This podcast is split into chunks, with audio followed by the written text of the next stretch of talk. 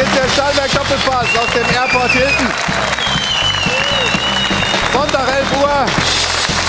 Zeit, um über Fußball zu sprechen mit gut gelauntem Publikum, tollen Gästen heute und sehr interessanten Themen. Wir gucken zum einen auf das Topspiel von gestern Abend und das war ja eines der Marke. Es war drin, was draufsteht. Leverkusen gewinnt in der letzten Minute in der Nachspielzeit in Leipzig 3 zu 2 und bleibt oben in der Tabelle. Ist das schon Meisterei, fragen wir uns in der Sendung.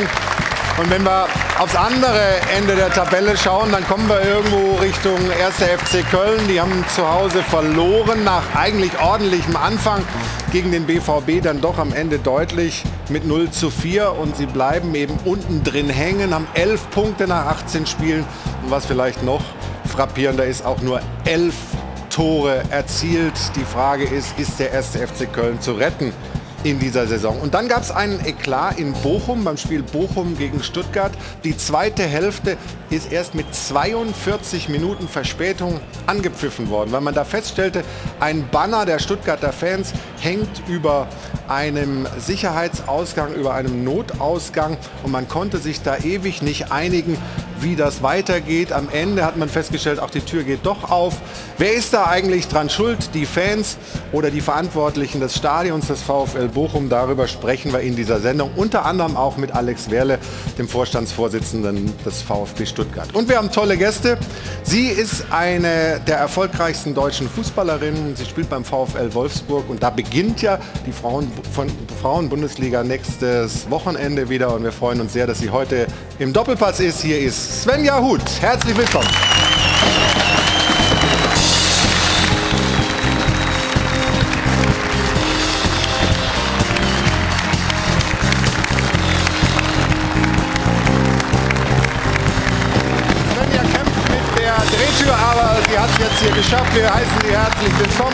Uns beim Stahlberg Doppelpass.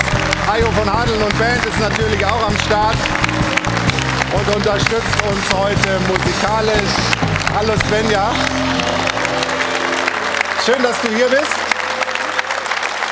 Ich habe gerade nur so lapidar gesagt, eine der erfolgreichsten deutschen Fußballerinnen. Und wenn wir da mal auf eine Tafel schauen, die wir vorbereitet haben, dann sieht man dich mit diesen ganzen Silverware, mit diesen ganzen Pokalen. Also Europameisterin, Olympiasiegerin, sechsmal Pokalsiegerin, dreimal deutsche Meisterin, einmal Champions League-Siegerin. Fehlt eigentlich nicht viel. Weltmeister wäre noch mal schön. Ne? Weltmeister wäre noch mal schön, aber ich glaube, durch mein fortgeschrittenes Alter könnte das 2027 eng werden. Jetzt seid ihr in der Vorbereitung auf den Rückrundenstart. Ähm, Wolfsburg ist Tabellenführer, ein Punkt vorne. Wie war die Vorbereitung bisher?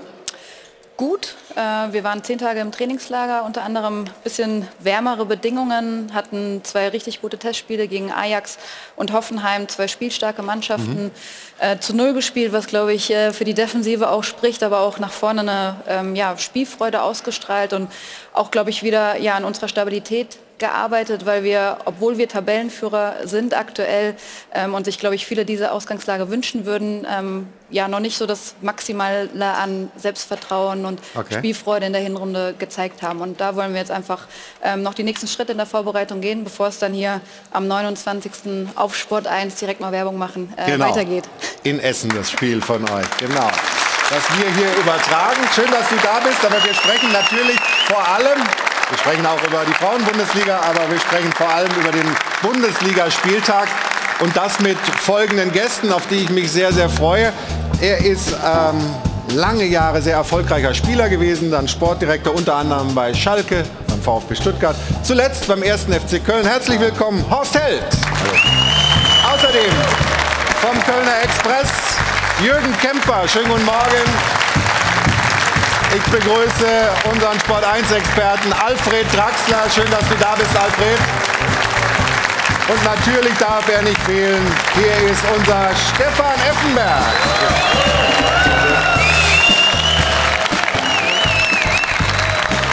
Aber niemals ist die Runde komplett ohne sie.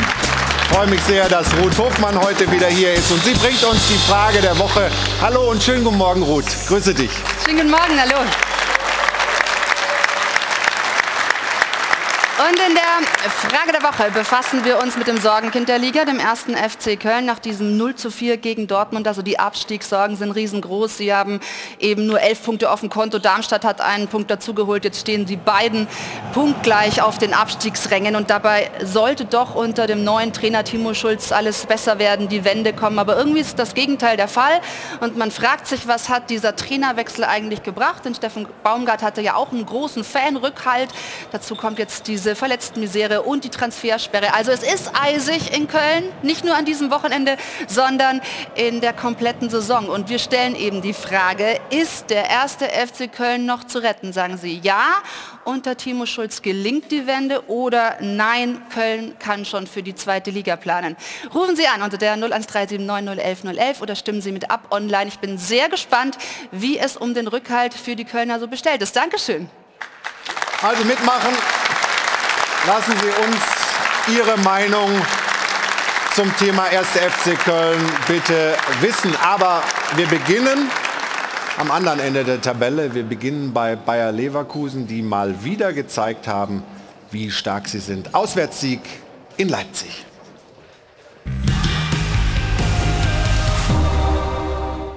Sie haben es schon wieder getan. Bayer Leverkusen entscheidet innerhalb von einer Woche bereits das zweite Auswärtsspiel in der Nachspielzeit. So langsam wird einem Leverkusen unheimlich.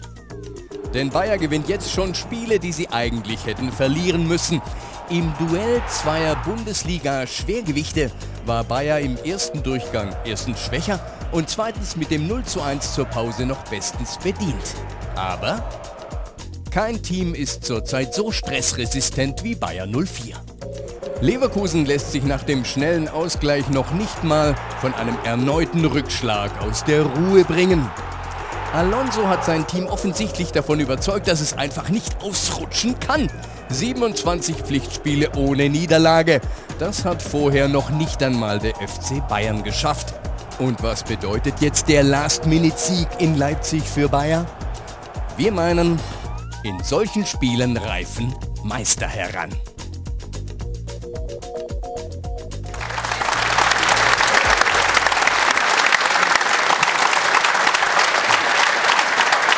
Bist du auch der Meinung, Absolut. das ist meisterlich, wenn du dann so ruhig bleibst?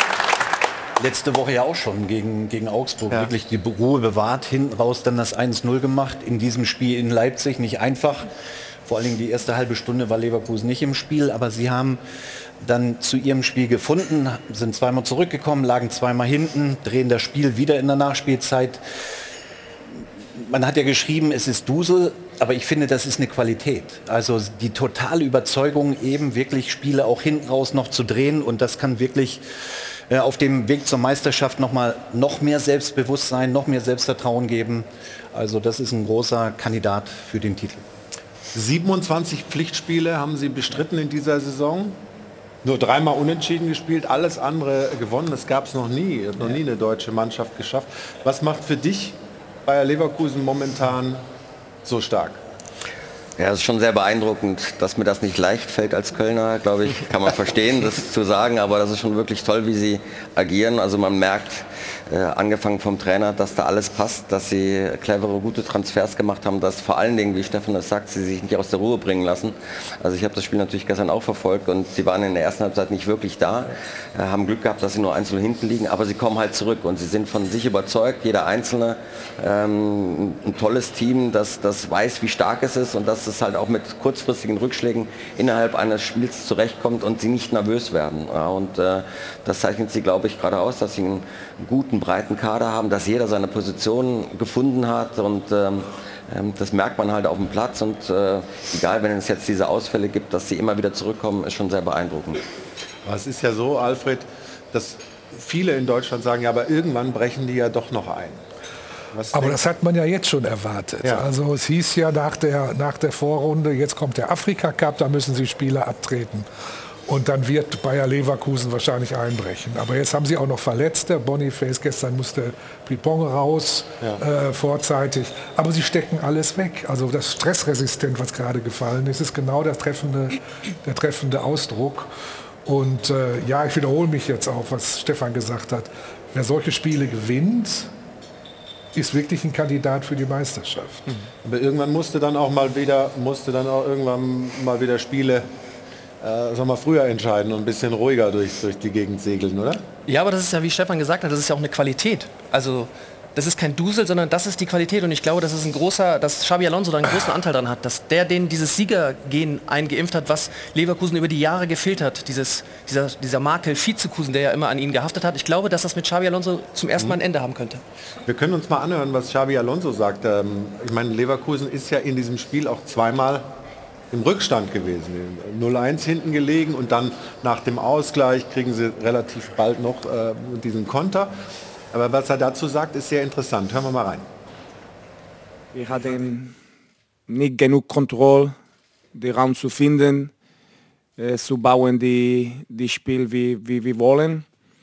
So, so wir haben nicht wie uns äh, gespielt und zweite Halbzeit wir, wir haben besser gemacht, das erste, erste Tor und danach eine super Konter von, von Leipzig, aber es war egal, wir, wir waren besser, wir hatten ein besseres Gefühl, aber am Ende die, die, die kleine Detail von den Standards und sehr glücklich, eine super Sieg und, und ja, sehr, sehr zufrieden.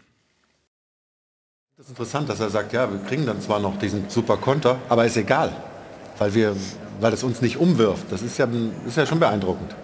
Ja, und es strahlt einfach auch ja, diese Selbstsicherheit, dieses Selbstvertrauen, was Leverkusen aktuell einfach hat, mit diesem Momentum auf ihrer Seite, das strahlen sie einfach aus. Und das, was eben auch schon äh, in der Runde gesagt wurde, dass auch solche Rückschläge die Mannschaft nicht irgendwie aus der Ruhe bringen lassen und ähm, vor allem diesen Willen und diesen Glauben bis zur letzten Minute auch zu haben, Spiele gewinnen zu können und zu wollen, das unterscheidet letztendlich aber auch gute von sehr guten Mannschaften. Und aktuell ist Leverkusen eine sehr gute Mannschaft. Absolut. Stefan, wir haben das Spiel gestern gemeinsam geguckt. Ähm, was mir aufgefallen ist, wir sehen ja hier auch diese Jubelbilder. Ne? Also dieses, die ganze Bank kommt. Jeder ist beteiligt. Irgendwie dieser, dieser, dieser, dieser Zusammenhalt, den spürt man auch, wenn man hier aus München über den Fernseher zuschaut. Ne? Absolut, absolut. Das sind beeindruckende Bilder auch, auch nicht nur die Ersatzspieler, sondern auch die Physios kommen, feiern mit ja. diesen Erfolg. Das war letzte Woche in Augsburg auch schon so. Ähm, gestern das Spiel war ja so, sie hatten 30 Minuten, die ersten 30, du hast es ja gesagt, wir haben das Spiel zusammengeschaut, wirklich Probleme, ja, überhaupt die Kontrolle.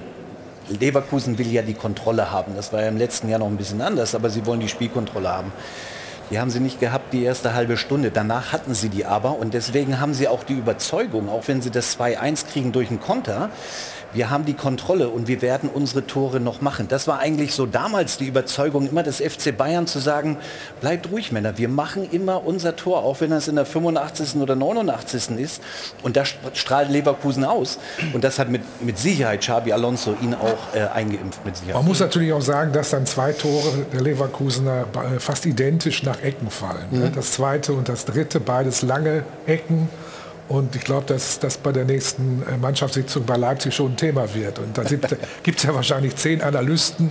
Und äh, also beide reicht. Tore nach Ecken, ja. beide Tore nach Ecken, da werden die Leipziger sich schön ärgern. Ne? Wir können ja mal reingehen ins Spiel ähm, und fangen an mit dem äh, Tor äh, der Leipziger ähm, in der siebten Minute. Und die haben ja wirklich ähm, unglaublich viel Gas gegeben am Anfang, Horst. Ja. Und wie das Tor dann fällt und vor allem wie er es macht, Xabi Simmons ist ja äh, beeindruckend. Ja, exzellent, wie er das macht. Können nicht viele, glaube ich, ähm, also den so anzunehmen, sich zu drehen. Ähm, ich glaube, wir, Stefan, hätten da einen Hexenschuss bekommen, äh, glaube ich, früher, wenn wir das versucht hätten. Also du oh. zumindest. Ähm. Ja, endlich kommt die richtige Stimmung hier rein. Spaß beiseite. Es ist schon... Wie du sagst, die Leipziger, die haben schon wirklich richtig gut angefangen. Das ist natürlich auch keine äh, Mannschaft, die, die keine Ziele verfolgt, sondern die wollen natürlich auch oben mitspielen und vielleicht sogar noch mal rankommen. Für die war es auch ein wichtiges Spiel und so haben sie auch angefangen halt, ja. Und äh, am Ende ist, ist, Leverkusen der Sieger gewesen. Ähm, und, ähm, aber sie hatten in der ersten halben Stunde Probleme, weil die Leipziger das einfach auch sehr, sehr gut gemacht haben. Ja, wunderschönes Tor, ähm, exzellenter Spieler, Xavi. Also bin gespannt, wie lange er noch da bleibt. Ja, ja, ja nochmal zurück zum Hexenschuss. Ja, bitte. das stimmt. Das stimmt. Ja, gut. Nein, das war ja technisch perfekt. Also Wahnsinn. Also das war eine Bewegung, ja, das geht ja schon durch meine Größe gar nicht. Also du hättest es wahrscheinlich hingekriegt. Ich auch nicht, nein, auf keinen Fall. Hätte Du man rechts nicht annehmen Strafraum, können. glaube ich, aber ähm, Beine nicht lang genug dafür. Nein, das war technisch perfekt. Und da waren sie voll im Spiel drin. Das waren ja diese 30 Minuten oder auch diese Anfangsphase, wo Leipzig auch unwahrscheinlich hoch gepresst hat, voll Gas gegeben hat und, und Leverkusen konnte sich da nicht befreien. Aber ähm, mein Rücken geht's besser. Das ist gut, ja.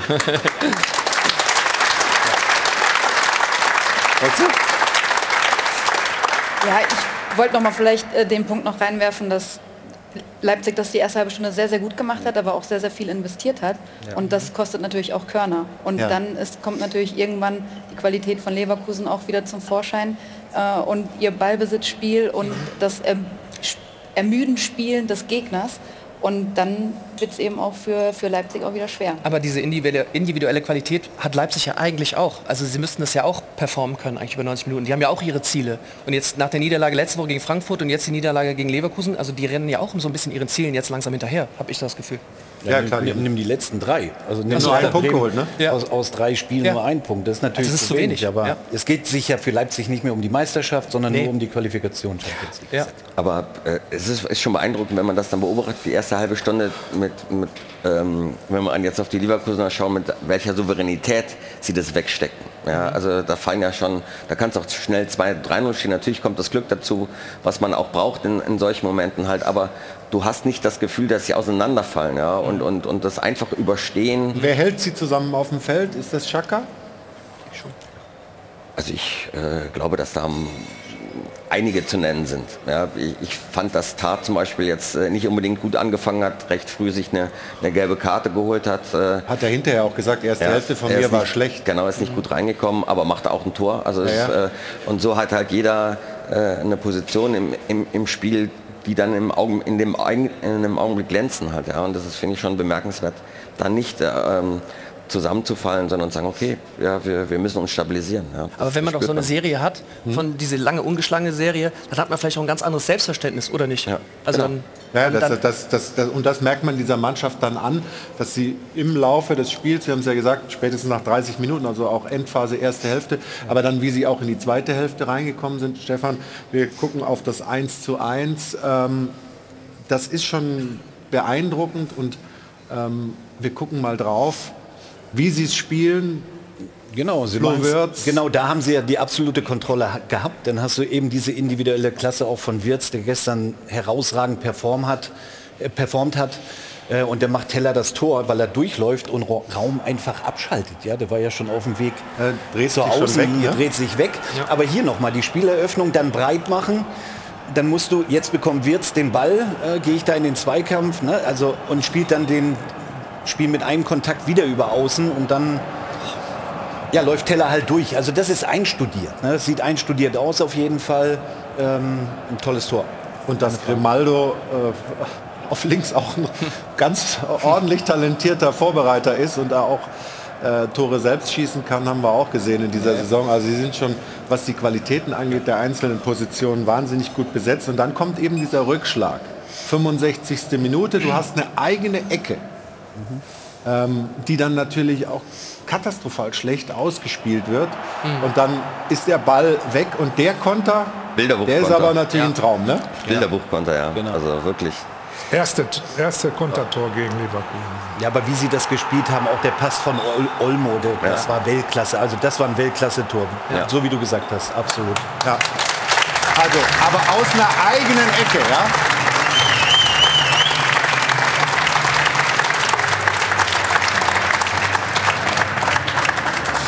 Und mit Olmo, um bei Leipzig zu bleiben, Stefan, kommt schon auch noch mal mehr Qualität wieder zurück. Ich hoffe, dass oder? er verletzungsfrei bleibt, weil er ja schon Probleme hatte in den, in den letzten äh, Monaten äh, mit Verletzungen, die ihn ja auch lange äh, ausfallen lassen haben.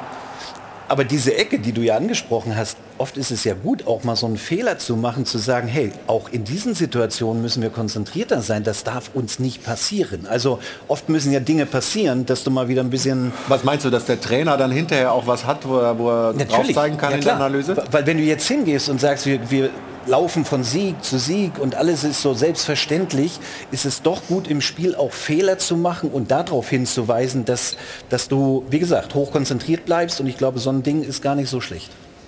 Wenn es gut aussieht. Und in dem Fall ist es gut ausgegangen. Ne? Ja. Ja, ja. Durch die zwei Standards, äh, die Alfred vorhin schon angesprochen, wollen wir uns anschauen. Zwei Ecken ähm, und Tore, die danach gefallen sind. 63. Minute eben Jonathan Tah. Und da interessiert mich auch deine Meinung, Svenja, was ähm, man da machen kann als in dem Fall verteidigende Mannschaft Leipzig. Ja, ich meine, dass Jonathan Tah ein starker Kopfballspieler ist, sollte allen klar sein. Und dann ist es einfach nicht gut verteidigt letztendlich. Nicht dieser letzte Wille, dieses Tor auch verteidigen zu wollen. Aber die Frage muss hier gestellt sein, äh, wir nehmen Blaswig und gucken auf Wirtz, nur auf Ja, diese das, beiden. müssen wir, das, das zeigen wir noch mal, Genau. Stefan. Und das ist halt die Frage, ob der Schiri vielleicht da hätte sich das angucken sollen. Also vielleicht achten Sie mal müssen. auf den Torhüter. Blaswig in Gelb und Wirtz, Wirtz steht macht das an sehr lieb und nett, Mhm. umarmt ihn da halt fast, aber dadurch hat er nicht die Möglichkeit, da einzugreifen. Aber, also, wo, aber- wo sind denn da seine Vorderleute? aber jetzt schau noch mal hin. Jetzt schau noch mal ganz Ja. genau. So. Also. Also Ja, aber, Ja. Er bringt ihn hier ein bisschen schon aus dem Tritt. Ja. aber er berührt ihn ja gar nicht, oder? aber nein, Aber- es ist also Es ist clever gemacht, Aber ich sagen. Clever gemacht, aber Aber warum steht er da alleine? Genau, ja, normalerweise- Also das darf ja gar nicht sein, dass er mit dem Torhüter da 1 zu 1 Genau. steht. Da muss ja normalerweise noch jemand Normalerweise sein, ist ein Verteidiger, der schiebt den, noch- der schiebt den dann der, von der seinem Torhüter weg. wegschiebt. Also ja, das, genau. Das damit ist geht es ja eigentlich schon mal los. Das ist manchmal aber vielleicht auch eine Ansichtssache des Torhüters. Möchte er einen Abwehrspieler noch dazwischen haben oder sagt er, ich komme mit dem Stürmer alleine klar? Weil da habe ich auch unterschiedliche Ansichten schon mitbekommen. Ja. Und letztendlich finde ich, Flo Wirtz steht da. Klar kann man sagen, weil er den Schritt nach vorne geht, dass er ihn ein bisschen bedrängt, aber ähm, Vielleicht muss er ihn auch er muss ja vielleicht auch gar nicht den Schritt nach vorne machen, sondern ja. einfach auf seiner Linie oder einen Meter davor bleiben. aber ein schönes Tor. Ja.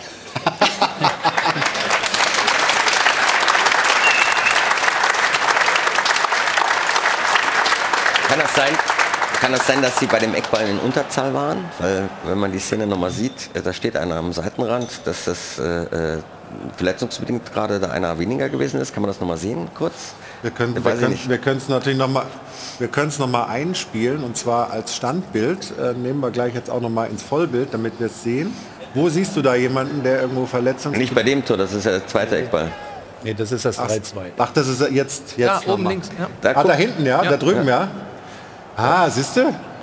Detektiv Rockford. Entschuldigung. Ja, gut. das ist euch nicht aufgefallen, ne? War das. Ja, aber was, was willst du damit sagen? Sie Ja, verteidigen dass sie, ja dass trotzdem sie halt im. Prinzip, dann sind sie zu zweit draußen beim Eckball, da muss einer mitgehen halt, dass sie natürlich ein Stück weit in, äh, ähm, nicht gut besetzt gewesen sind, sonst hätte wahrscheinlich vielleicht auch einer beim Würz gestanden. Also dadurch, dass der da behandelt wird, sind sie beim Eckball ja, Gleichzahl oder Unterzahl. Ne, das äh, Ja, ist so. okay. Absolut. Also haben wir das auch noch geklärt. Als weiterer Erklärungsansatz für diesen Treffer von Jonathan Fragt Tah. mich halt, wenn ihr was wissen wollt. Ja, machen wir ja. Deswegen bist du ja hier.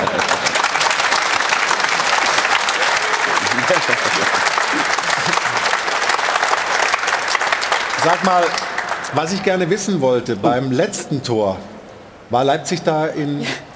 Waren die da voll besetzt oder war da einer Ich gehe drauf? davon aus, dass sie beim letzten Tor voll besetzt gewesen sind. Gut, dann gucken wir mal. Also 90. plus 1, Hinkapier.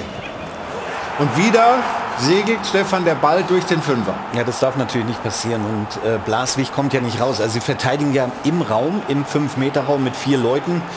Und die springen ja gar nicht hoch. Also du musst schon zum Ball gehen. Ja, du wurdest nicht bedrängt, wie auch Verlässt immer. der Torhüter sich auf seine auf Mitspieler seine, auf seine und bleibt deswegen auf der Linie? Genau, so würde ich es hier beurteilen, ja. Und wenn er hochspringt, macht er ihn ja weg, den Ball. Also, aber schönes Tor.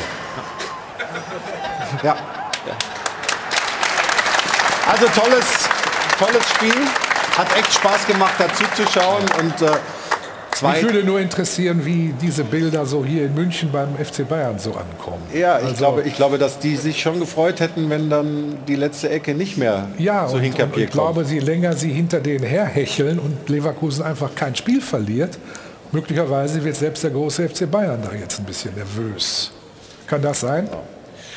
Ich gehe davon aus, dass sie heute ihr Spiel gewinnen. Ja, klar. Ich gehe davon aus, dass sie das Nachholspiel gewinnen. Dann sind sie auf einen dran. Und dann müssen sie nach Leverkusen. Dann müssen sie nach Leverkusen. Auch da wird die Meisterschaft nicht entschieden. Ah, aber, dieser 10. Februar, da freuen wir uns schon drauf. Auf da freuen wir uns Duell. drauf, also da treffen wir uns auch wieder hier, schauen zusammen. Mhm. Ähm, aber das wird nee, die Meisterschaft nicht entscheiden. Aber, aber, die Bayern, natürlich wollen sie immer von oben thronen und gejagt werden. Jetzt sind sie mal die Jäger. Willst du Bayern im Rücken haben? Weiß nicht. Also ich finde es mega spannend für die Bundesliga, dass es so ist, wie es ist. Absolut. Tolle Situation. Und wir machen gleich weiter hier im Stahlwerk Doppelpass mit einer Szene, die die Gemüter erhitzt hat. Gestern in Bochum das äh, Transparent der Stuttgarter Fans behindert offensichtlich Rettungswege und man kann sich nicht einigen, ob die Fans das wegmachen, ob der Ordnungsdienst es abnimmt. Das Ganze, diese Farce hat 42 Minuten gedauert. Warum geht das nicht schneller und wie kann man sowas für die Zukunft verhindern? Darüber sprechen wir gleich hier im Stahlwerk Doppelpass. Also einen Moment Geduld. Alex Werle wird uns gleich dazu auch von Seiten des VfB Stuttgart seine Ansichten mitteilen. Also bis gleich.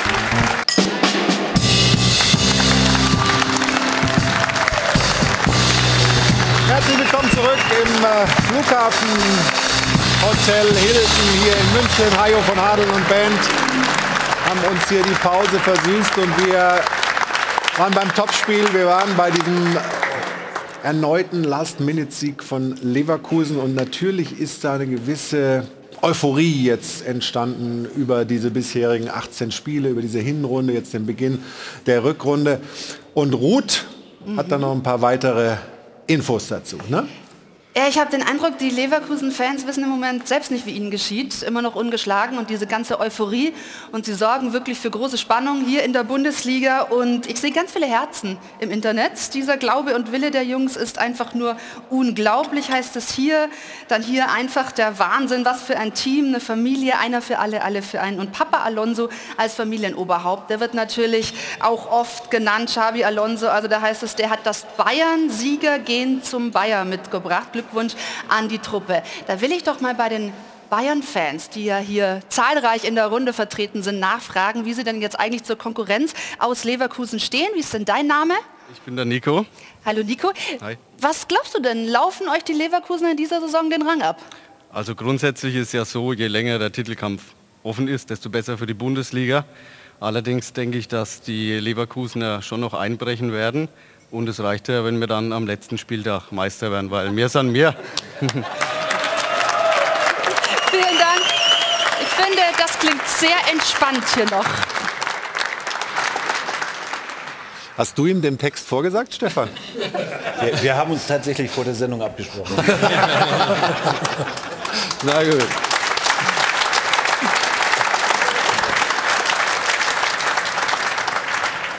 Aber tatsächlich, ähm, Horst, du hast ja vorhin schon gesagt, dass dir als Kölner das nicht nur leicht fällt, aber du nimmst wahrscheinlich schon auch wahr, was da für eine grundsätzliche Stimmung rund um diesen Verein, rund um diese Mannschaft gerade entsteht in Leverkusen. Ne? Ja, man merkt es allein schon, äh, wie viel äh, Fans äh, Bayer begleitet beim, beim Auswärtsspiel. Das hat es so in der Form auch noch nie gegeben. Jetzt waren es gestern, glaube ich, auch wieder über 3000. Also man merkt wirklich, äh, dass das äh, von Euphorie begleitet wird, was man natürlich halt auch braucht, äh, um, um, so eine Meisterschaft zu erringen. Und ähm, auch, ja, auch eben schon mal angedeutet, der Alonso ist halt schon wirklich der Schlüssel, glaube ich, dass es äh, eng werden wird. Aber Alonso, das Ganze für die Bayern. Aber Alonso, Stefan, ist ja nach wie vor ein junger, ein unerfahrener Trainer. Und jetzt? Ja, weil, weil, alle, weil alle sich so drauf, ähm, ja, ich meine es ernst. Also, der hat vorher in, in, bei der zweiten Mannschaft gearbeitet, bei Real in, im Jugendbereich, bei seinem Club da im Baskenland.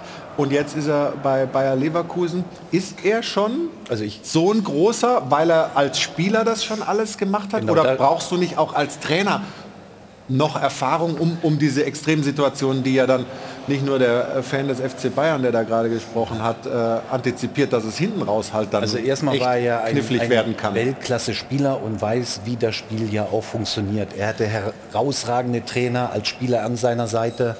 Darüber hinaus war mit Sicherheit die Zeit äh, in der Jugend auch von Real Madrid mit Sicherheit nicht verkehrt. Ähm, und er hat ein überragendes Trainerteam um sich herum. Also wir nehmen ja immer Alonso alleine raus, aber das Trainerteam an sich funktioniert ja. Mhm. Ähm, und er hat die Spieler, die das dann auch umsetzen. Also zum Beispiel, wir haben ja gerade geredet, zum Beispiel in Schaka, ein ganz, ganz entscheidender äh, Faktor. Sie haben eine perfekte Achse mit, Tar, mit Schaka, vorne Schick, vorne Wirtz, die individuellen Grimaldo. Also du kannst ja jeden nehmen. Sie funktionieren einfach, haben eine extrem hohe Qualität. Und Alonso kann das Spiel lesen und, und den Jungs die Dinge auch weitergeben. Und sie hören ja auf so einen Trainer. Also da spielt das Alter, um auf die Frage zurückzukommen. Das Alter Rolle. oder die Erfahrung. Ich meine, es gibt ja auch erfahrene Trainer, die noch jung sind. Also Julian Nagelsmann hat äh, jahrelang Bundesliga in dem, in dem Alter schon trainiert. Also es ist gar nicht unbedingt eine Altersfrage, sondern war gegen Richtung äh, Erfahrung, Trainererfahrung. Ich glaube, dass das, dass das, äh, äh, das entscheidende Vorteil von Alonso ist, dass er eine absolute Respektsperson ist. Entschuldigung, also es gibt ja Weltklasse-Spieler und andere Weltklasse-Spieler, aber so Leute wie Alonso, früher Franz Beckenbauer, Sidan, das sind halt absolute Respektspersonen. Ich glaube, wenn die in der Kabine sind und was sagen, nehmen die Spieler die Hacken zusammen. Und äh, das ist, glaube ich, schon ein Grund, warum das auch in Leverkusen so gut läuft. Was er ja auch gemacht hat, was ich relativ clever finde, ähm, hat schon vor der Winterpause im, im letzten Spiel auch Kusunu und Tapsoba rausgelassen, auch schon mal mit so einer Afrika-Mannschaft Aufstellung sozusagen gespielt. Also das, das jetzt zu moderieren, das irgendwie gut zusammenzusetzen, ist schon eine Fähigkeit.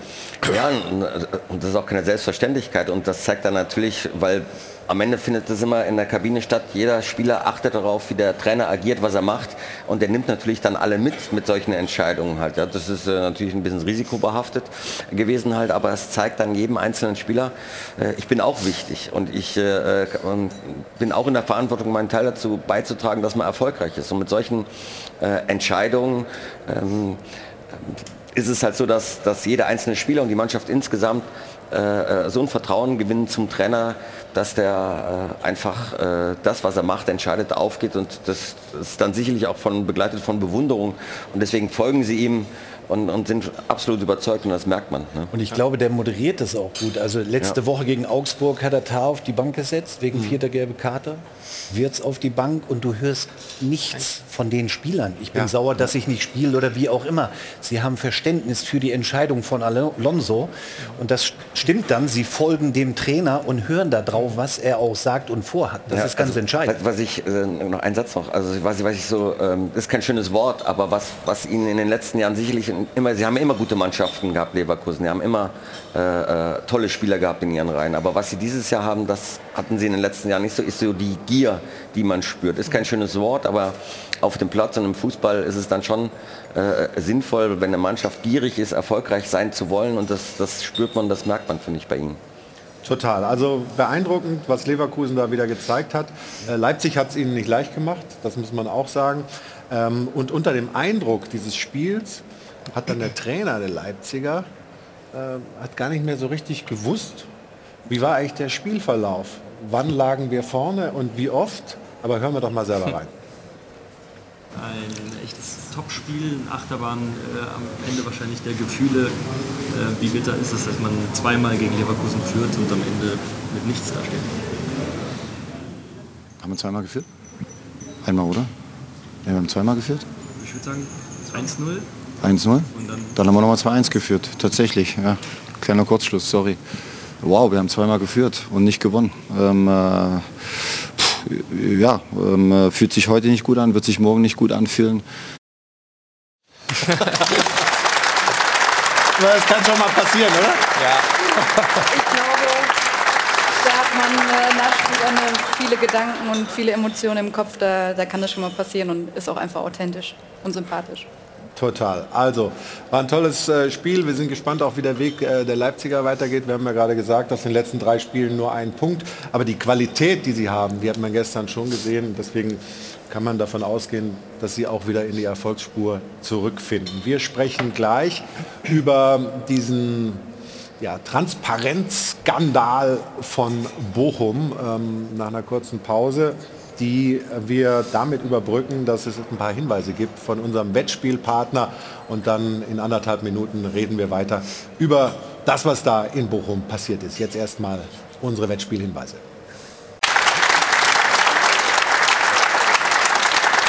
Willkommen zurück am Steinberg Doppelpass.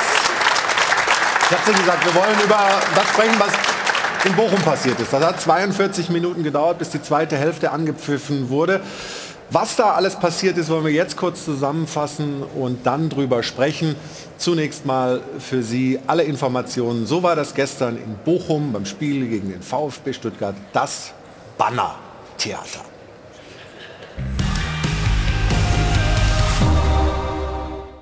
Uhr 16.20 in Bochum.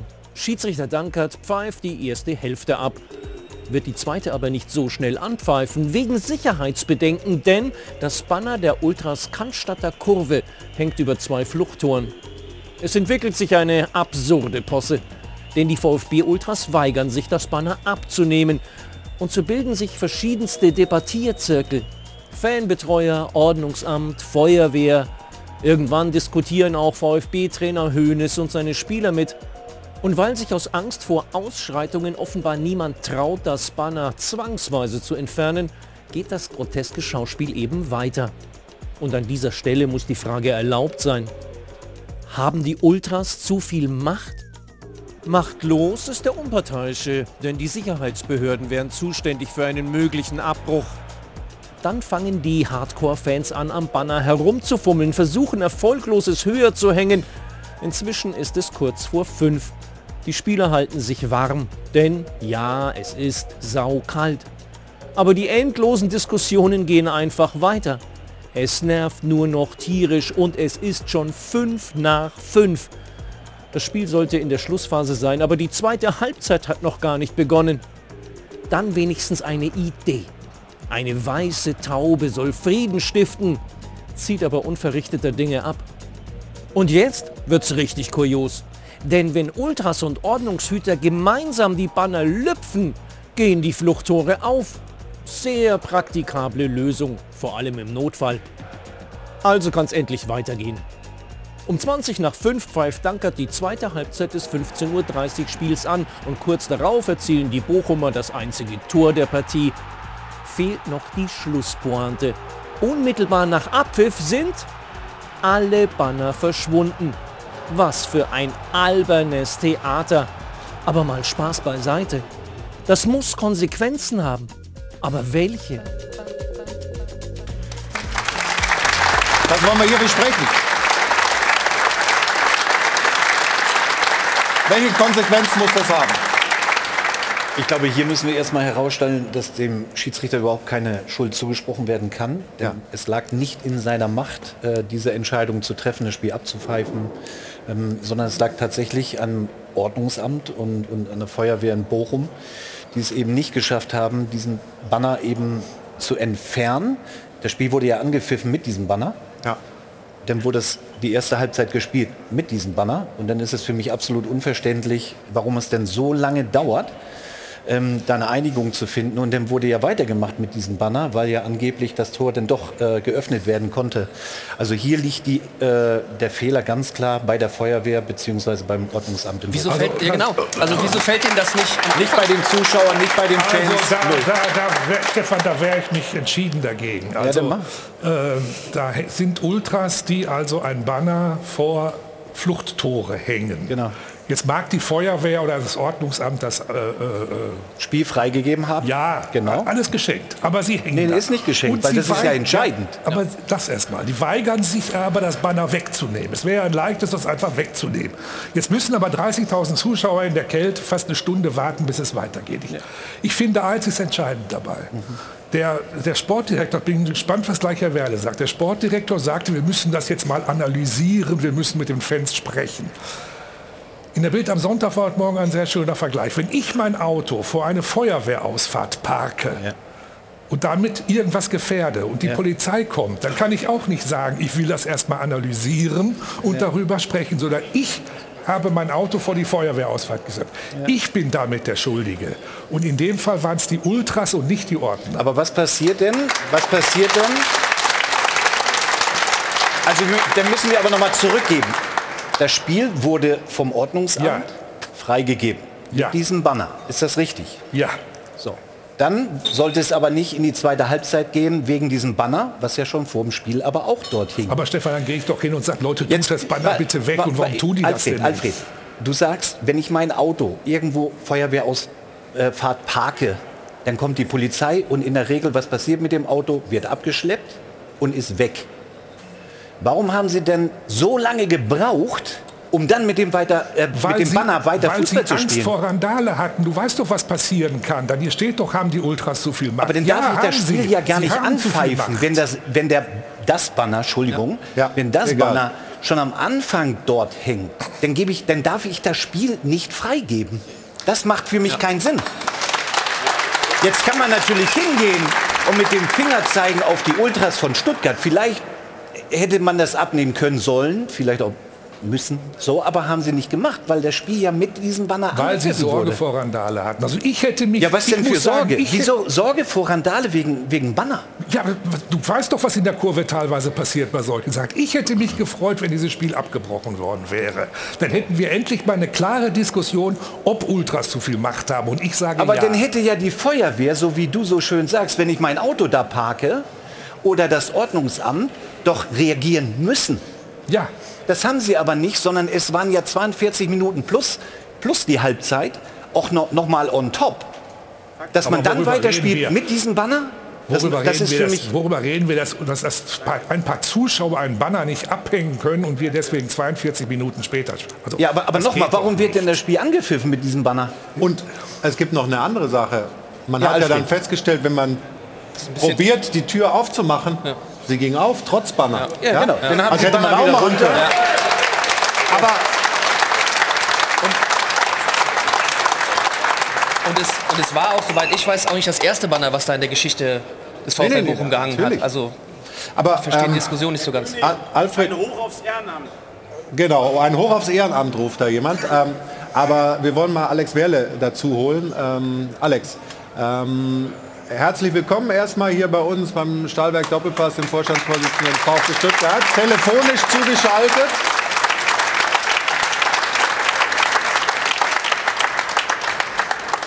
Alex, vielleicht kannst du uns noch mal helfen. Wie waren die Vorgänge? Wie war vor allem so die zeitliche Abfolge? Und du hast ja auch verfolgt, wie Stefan und Alfred sich da jetzt ähm, unterschiedlich positioniert haben. Ähm, gib uns doch mal so ein bisschen Hilfestellung. Wie war das gestern und warum haben die Fans das nicht einfach weggemacht? Was ist da deine Haltung jetzt am Sonntagvormittag? Also erstmal einen äh, schönen guten Morgen nach äh, München. Ähm, also im Prinzip hat äh, Stefan Effenberg eigentlich genau die Situation beschrieben. Es ist ja so, dass wir im April letzten Jahres schon in den gleichen Stadien gespielt haben mit den gleichen Bannern und äh, da gab es überhaupt gar keine Diskussion. So ist offensichtlich haben dann Verantwortliche gewechselt und haben äh, ja, neue äh, ähm, sag jetzt, Regularien herausgegeben. Es gab ja gegen Mönchengladbach auch schon Schwierigkeiten. Deshalb war man ganz sensibel eben vor dem Spiel und hat mit dem Ordnungsdienst gemeinsam sozusagen die Banner angebracht und äh, es wurde auch alles äh, freigegeben. Dann gab es die Situation, dass ähm, die ligaweite Protestaktion gegen die DFL mit dem schwarzen Banner wurde noch ein zusätzliches darüber aufgehangen. Das wurde nach zwölf Minuten dann wieder entfernt.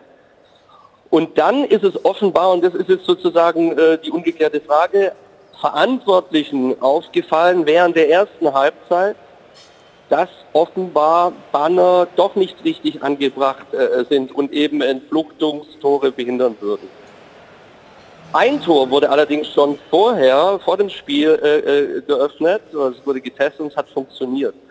Und ähm, was mich an der ganzen Sache wirklich ein bisschen ärgert, ist in der Tat, warum benötigt man dann 42 Minuten, um am Ende dann ein Spiel freizugeben mit den gleichen Bannern an der gleichen Stelle.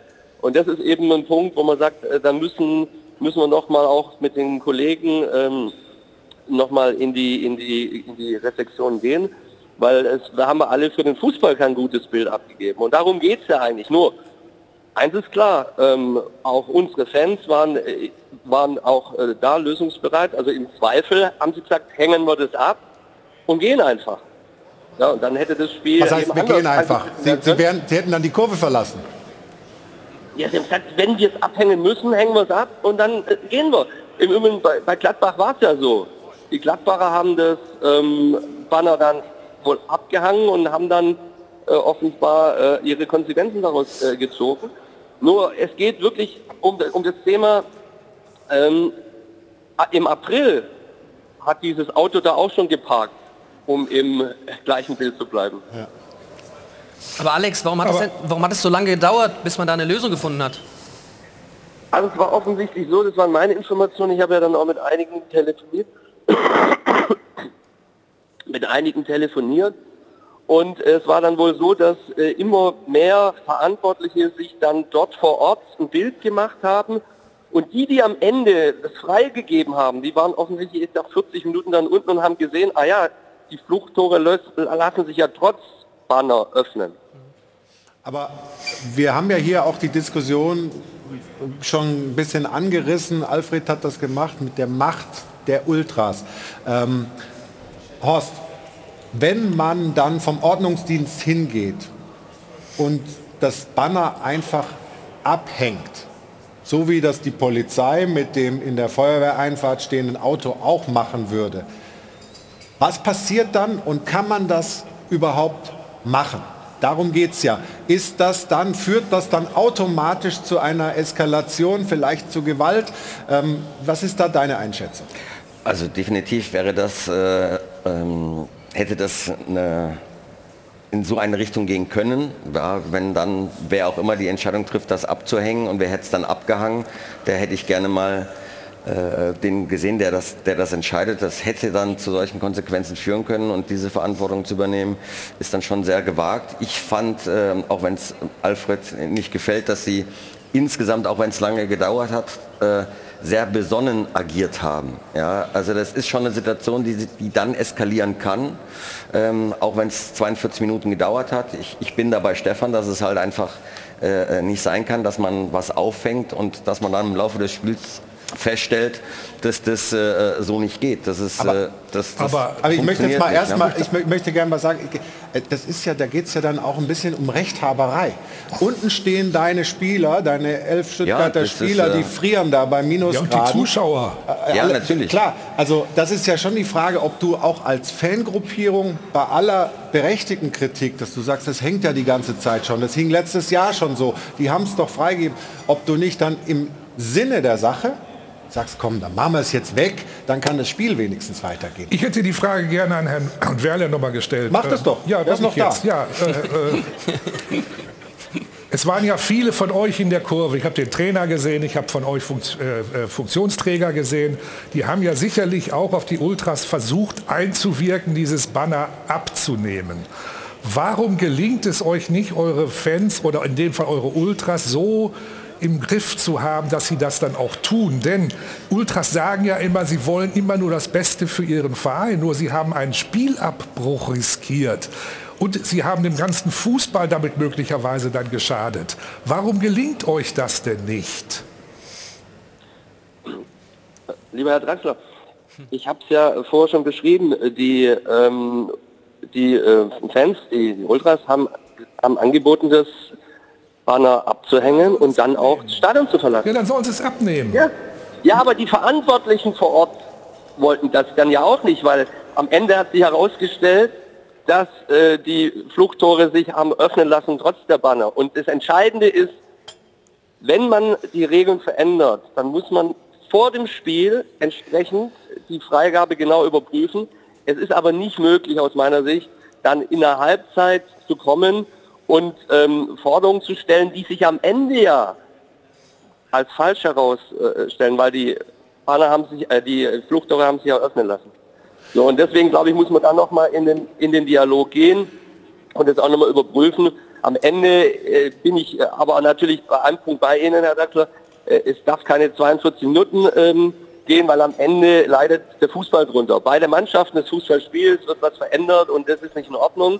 Und wie gesagt, es ist leider in dem Fall in Bochum nicht zum ersten Mal äh, passiert, sondern in dieser Saison wohl häufiger. Deswegen muss man das, glaube ich, vor dem Spiel deutlich verändern zukünftig, damit wir solche Dinge nicht mehr äh, äh erleben. Wir setzen da gleich nochmal an, machen aber jetzt eine kurze Unterbrechung, reden gleich weiter über diesen Fall und auch was da ja, als größeres Thema drüber hängt. Das haben wir ja schon so ein bisschen mitgekriegt, was das bedeutet, was das bedeuten würde, Banner abzuhängen, was Ultras dann machen, was, was man alles tun muss, um sozusagen äh, Gewalteskalationen zu verhindern. Wir schauen in dieser Sendung natürlich auch noch mal auf den Freitag, als äh, hier in München in der Allianz Arena Abschied genommen wurde von äh, Kaiser Franz Beckenbauer in einer sehr würdevollen äh, Zeremonie. Und äh, dann machen wir jetzt eine kurze Pause, sprechen nach der Pause auch über diese sehr bewegende Trauerfeier für den größten Fußballer, den Deutschland jemals hervorgebracht hat. Also einen Moment Geduld, dann geht es gleich weiter bei uns hier aus München.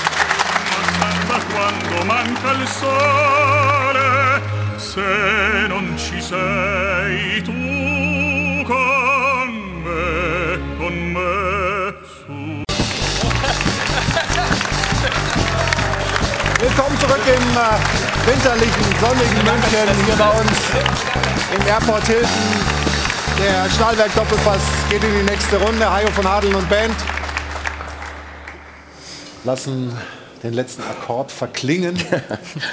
Und wir sind äh, bei dieser hitzigen Diskussion, wo es ja auch um Grundsätzliches geht. Alfred, hat dich das überzeugt, was du bisher gehört hast, als Gegenargument im, im, im Sinne von, äh, man kann jetzt den schwarzen Peter nicht nur den Ultras zuschieben. In dem Nein, Fall den mich- Ultras hat- von Stuttgart. Hat mich überhaupt nicht, die Diskussion ging ja gerade hier weiter, das hat mich überhaupt nicht diskutiert. Ich verstehe auch gar nicht, warum auf den Rängen, also nochmal, äh, Horst hat ja recht, wenn man einen Banner wegnimmt, wenn man Ultras einen Banner wegnimmt, ist es das Schlimmste, was man tun kann. Es hätte Randale gegeben. Was mich halt auch stört, dass es in diesen Kurven oder in diesen, auf dieser Gerade keine Selbstreinigung gibt. Die anderen müssen doch mal sagen zu denen da unten, mach das doch mal weg, dieses Banner. Wir stehen jetzt hier schon eine halbe Stunde, jetzt macht es doch bitte weg. Und das ist ja auch bei Randale oder bei Ausschreitungen ähnlich. Es gibt keine Selbstreinigung. Und die Vereine kuschen nach und nach immer mehr vor den Ultras. Würdest du dem recht geben, dass die Vereine kuschen? Also Deutschland hat eine einzigartige Fußballkultur und ich glaube, die sollten wir uns auch nicht nehmen lassen. Dazu gehört ein Support.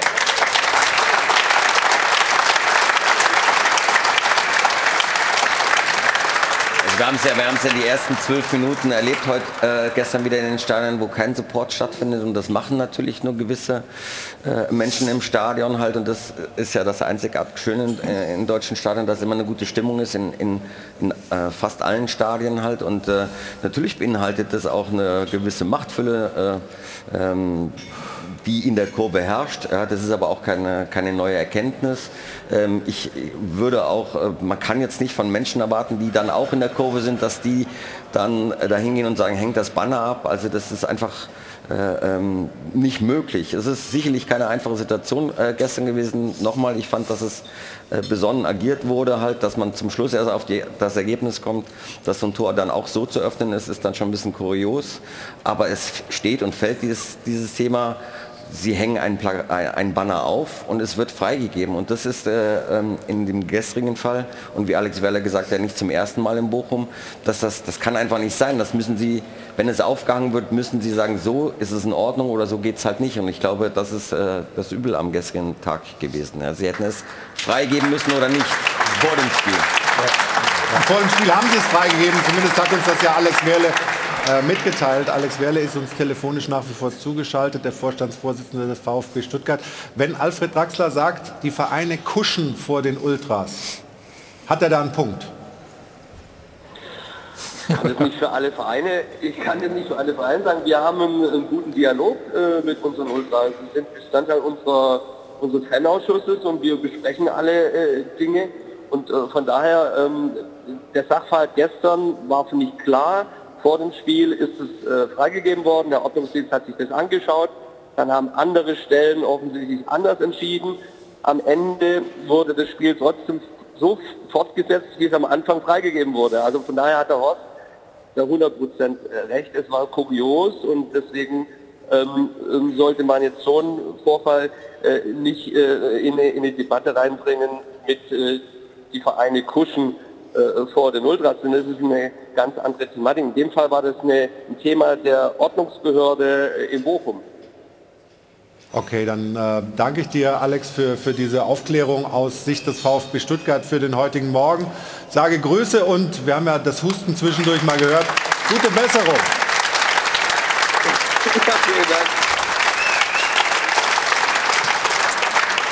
Stefan hat dann sowas. Wir, werden ja wahrscheinlich nicht auf einen Nenner kommen, was jetzt Ursache war, wer jetzt wirklich die Verantwortung dafür trägt. Definitiv hat das von Ende erste Hälfte bis Fortsetzung zweite Hälfte eine Stunde praktisch gedauert. Hat das auf die Spieler, auf die Mannschaft, auf die Mannschaften einen Einfluss und wenn ja, welchen? Schon, weil du, du kennst ja diesen Rhythmus, du spielst 45 Minuten plus, dann gehst du 15 Minuten in die Kabine, kommst raus und spielst weiter. So, ja. Das ist ja der normale Ablauf.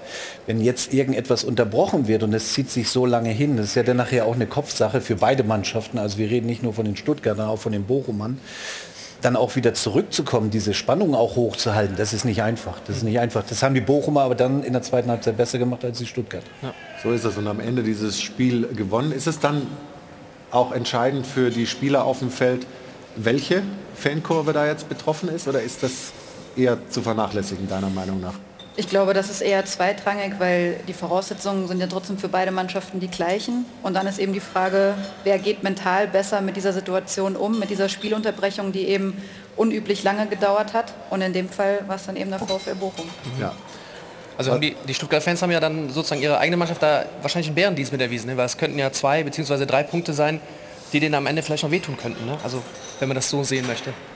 Ja, das ist die Frage, ob das das Ordnungsamt hat äh, dafür vielleicht gesorgt, ja. Also auf jeden Fall ist es so, dass der VfB Stuttgart jetzt irgendwie so ein bisschen den Faden verloren zu haben scheint. Ne? Jein, würde ich sagen. Also ich glaube, sie mischen dann nach wie vor noch mit. Äh, ähm, gestern äh, sind die Bochumer dann besser zurückgekommen. Ja, es ist eh grundsätzlich, äh, muss man schon sagen, Bochum zu Hause ist schon, ähm, das ist immer gewaltig und es ist nicht einfach da zu punkten. Und sie haben sich halt den Schneid abkaufen lassen, aber sie sind eigentlich, so wie ich sie äh, erlebe und, und beobachte, äh, schon gefestigt. Äh, sie, genügend, sie haben genügend Selbstvertrauen und ich glaube, dass sie, äh, natürlich haben sie nächste Woche kein leichtes Spiel. Sie spielen gegen Leipzig. Leipzig mhm. muss jetzt auch punkten, um dabei zu bleiben. Also es wird schon ein spannendes Spiel werden. Mhm. Aber äh, ich denke, dass die ähm, Stuttgarter noch lange da oben mitmischen werden halt und am Ende auch auf jeden Fall bei den internationalen Plätzen dabei sein werden. Es ist ja immer schwierig, alles auf eine Person zu kaprizieren, aber wenn man auf die Zahlen schaut, Ruth, könnte man beim VfB Stuttgart auf den Eindruck kommen oder zum Eindruck gelangen, dass äh, ein Mann besonders fehlt der beim Afrika Cup unterwegs ist. Genau, du sprichst von Girassi. Insgesamt würde ich mal sagen, sie haben wirklich eine Form. Delle haben ja in diesem Jahr noch nicht gewonnen und jetzt wird es in der Tabelle auch so ein bisschen enger. Ein Punkt nur noch Vorsprung auf Leipzig, gegen die sie spielen und auf dem BVB. Der äh, FC Bayern ist schon sieben Punkte weg, spielt ja noch. Also das ist äh, ein bisschen dünner und ähm, sie waren eigentlich immer effizient. Im Moment ist ihnen diese Effektivität ein wenig abhanden gekommen. Sie hatten mehr Ballbesitz, mehr Torschüsse gegen Bochum, aber der Ball wollte nicht rein. Und ja, Girassi, da haben wir eine sehr interessante Statistik dazu. Denn ohne ihn in den vier Spielen hat äh, der VfB Stuttgart verloren. Mit ihm in, elf, in 14 Spielen elf Siege. Also er war zweimal in der Hinrunde verletzt, ist jetzt eben beim Afrika Cup mit Guinea und er fehlt tatsächlich enorm, ist ein bisschen angeschlagen am Oberschenkel, aber wenn er zurückkommt, dann können sie ihn wirklich sehr, sehr brauchen. Also man ähm, möchte fast meinen, dass es mit ihm zusammenhängt, wie erfolgreich der VfB Stuttgart spielt. Können Sie das, Stefan, momentan nicht kompensieren, Ihren Top-Stürmer eben nicht in den Reihen zu haben? Ja, so einen Stürmer zu ersetzen, 1 zu 1, ist natürlich unfassbar schwer. Undaf ist es gelungen in der Hinserie, da hat er auch getroffen und, und hatte auch so einen Lauf, der ist so ein bisschen abgerissen jetzt. Ähm, hat viele Chancen, aber macht sie nicht rein und ja, ein Girassi zu ersetzen, wie gesagt, eins zu eins ist nicht möglich. Und das merkt man jetzt ein bisschen. Ich bin aber bei Horst, dass ich auch sage, die Stuttgarter sind so gefestigt, ähm, dass, sie, dass sie oben drin bleiben werden. Aber es ist jetzt gerade eine ganz spannende Phase für mhm. den VfB und auch wie Hoeneß darauf reagiert ich glaube, in zwei, drei Wochen haben wir dann mehr Antworten auf vielleicht die eine oder andere Frage, die wir haben. Svenja, hat der VfB vielleicht in der Hinserie auch ein bisschen überperformt? Wir dürfen ja nicht vergessen, wo die herkommen. Sie haben sich ja gerade letzte Saison noch in, in der Relegation gerettet. Das sehe ich äh, so. Ich glaube, ich habe auch in der vergangenen letzten Woche von Sebastian Hönes ein Interview gelesen, wo er auch gesagt hat, ähm, auch ein bisschen so einen Ball flach zu halten, auch nochmal darauf hinzuweisen, wo der VfB Stuttgart äh, herkommt mhm. und dass eigentlich die Hinrunde eher unüblich war, wie gut sie performt haben, aber das natürlich dann auch für die Mannschaft spricht, die in den Flow gekommen sind und dann eben auch das Momentum so ein bisschen auf ihre Seite gezogen hat. Und dass das aber vielleicht nicht unbedingt zu erwarten war, dass das eben die ganze Saison so auch geht. Und das ist eben in der Vergangenheit auch schon vielen Mannschaften passiert, die bis zur Hinrunde, bis zur Winterpause wirklich stark performt hat, ja. aber dann eben so nach der Winterpause vielleicht auch mal so einen kleinen Einbruch hatte, aber da kommt ja. dann eben glaube ich, auch die Stimmen von Horst und äh, Stefan wieder dazu, die sagen grundsätzlich, glaube ich, auch, dass sie so gefestigt sind, dass sie da aber auch wieder rauskommen können. Ja, und ich glaube auch trotz der Rückschläge jetzt äh, performen sie ja trotzdem noch über. Also die, die, spielen wahrscheinlich immer noch über den Erwartungen. Das hätte ja keiner, also oder die wenigsten hätten ja wahrscheinlich dem VfB Stuttgart jetzt so eine Runde zugetraut nach, der, nach den schweren letzten Jahren ja eigentlich. Also von daher glaube ich, dass sie das nicht aus der Bahn werfen wird und die immer noch voll im Soll sind. Für Sebastian Höhnes jetzt auch eine Situation, wo er sich beweisen kann. genau, muss. insgesamt alle und er natürlich als, als Cheftrainer vorneweg. Das ist eine, jetzt eine neue Situation, eine veränderte Situation. Ihnen darf jetzt die Leichtigkeit nicht abhanden kommen. Ja, und, und ich glaube nicht, dass sie jetzt so in der Hinrunde, ich meine, wir haben alle ähm, äh, über Stuttgart äh, ähm, positiv philosophiert, mit Leverkusen zusammen, die Überraschungsmannschaft schlechthin. Ähm, und das äh, wäre halt schade, wenn sie sich das jetzt nehmen lassen, ähm, weil das äh, nach so einer tollen Hinserie möchte man natürlich mehr. Und ich der Kopf darf jetzt nicht zu viel nachdenken ja, bei den Spielern und, und, und man darf das nicht erzwingen wollen. Ähm, dann geht es meistens nach hinten los und sie, es wäre schön, wenn sie die Leichtigkeit behalten würden. Traust du ihnen das zu, dass sie sagen wir, diese Delle jetzt wegstecken? Ich glaube, dass nächste Woche ein entscheidendes Spiel ist. Wenn sie, das, äh, wenn sie da wieder auf die Erfolgsspur zurückkommen, dann glaube ich ja. Wenn sie da jetzt verlieren, noch dazu klar verlieren, dann glaube ich, könnte es einen Riesenabsturz geben werden wir verfolgen, wie der Weg des VfB Stuttgart weitergeht. Ich habe Ihnen das vorhin mal gesagt, meine Damen und Herren, ähm, dass wir natürlich auch schauen auf den Freitag, auf diese Trauerfeier zu Ehren Franz Beckenbauers hier in der Allianz Arena. Und Ruth hat ein paar Bilder, ein paar Ausschnitte für uns gesammelt von dieser bewegenden Veranstaltung in München. Ganz genau, heute wird Fußball gespielt, aber am Freitag äh, stand eben die Gedenkfeier für Franz Beckenbauer auf dem Programm, der ja am 7. Januar verstorben ist. Und das war eine sehr große und sehr würdige Veranstaltung mit 30.000 Menschen im Stadion. Wir sehen hier die elf Weggefährten, die Rosen auf den Platz ablegten und es waren enorm viele Persönlichkeiten aus Politik und Sport dabei, die Familie, Fans, Persönlichkeiten aus der ganzen Welt äh, und mehr als dreieinhalb Millionen vor den Fernsehern. Also diese Veranstaltung hat bewegt. Auch der Bundeskanzler Olaf Scholz war vor Ort und unter den Rednern waren unter anderem Uli Hoeneß und auch der Bundespräsident Frank-Walter Steinmeier. Und wir wollen noch ein wenig in Ausschnitten in diese Reden hineinhören.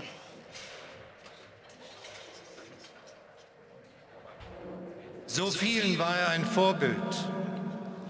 Für uns alle war er ein Glücksfall. Und so nehmen wir auch Abschied von einem großen Deutschen. Und darum sage ich heute ausdrücklich als Bundespräsident in unser aller Namen, danke Franz Beckenbauer, danke für alles. Verehrte Trauende, ich bin wirklich viel durch die Welt gereist und wohin ich immer kam, auf allen Kontinenten, kannte und kennt man Franz Beckenbauer. Als diplomatisches Naturtalent wurde er zum beliebtesten Botschafter unseres Landes. Niemand vermag wohl wirklich abzuschätzen, wie positiv Franz Beckenbauer für unser Land gewirkt, welche Sympathien er uns weltweit eingebracht hat. Er hat sich um unser Land verdient gemacht. Und verehrte Trauende, er hat diesem Land nicht nur, nicht nur ein Fußball-Sommermärchen geschenkt, sondern er hat einen neuen freundlichen Blick auf uns selbst geschenkt. Und das vergessen wir nicht. Dann begannen schwierige Jahre für ihn. Ich erinnere an den Tod von Stefan, seinem Sohn, der bei uns Jugendspieler war und dann Jugendtrainer. Ich erinnere mich an die unsägliche Medienkampagne, die das eine oder andere Klein, Kleingeistige bis zu seinem Tod in der letzten Woche haben einige geglaubt, das fortführen zu müssen. Ich habe dem Franz zu Lebzeiten immer gewünscht, dass er noch mehr Anerkennung, noch mehr Respekt bekommt und nach seinem Tod keine Scheinheiligkeit. Das ist leider nicht hundertprozentig aufgegangen. Ich glaube, lieber Franz, jetzt bist du zwölf Tage tot. Und um ehrlich zu sein, du fehlst mir sehr. Ruhe in Frieden, Ruhe in Frieden, einem Frieden, den du leider in den letzten Jahren nicht in der Form genießen konntest, wie du es verdient hast. Vielen Dank.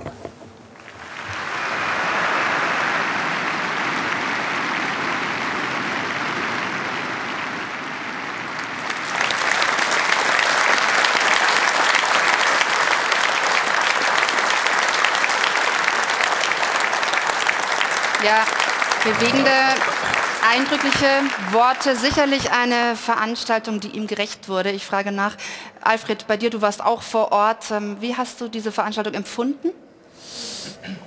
Ja, was... Also es war äh, eine sehr würdige und äh, äh, eine sehr großartige Veranstaltung und Franz ist auch entsprechend gewürdigt worden. Uli Hoeneß hat mir da gerade aus der Seele gesprochen. Und äh, ich mache jetzt gleich den Effe hier. Und ähm, ähm, also da muss man den Bayern mal ein Kompliment machen. Ich glaube, sowas, was da äh, am, am äh, Freitag war, kann nur der FC Bayern und das war großartig gemacht. Und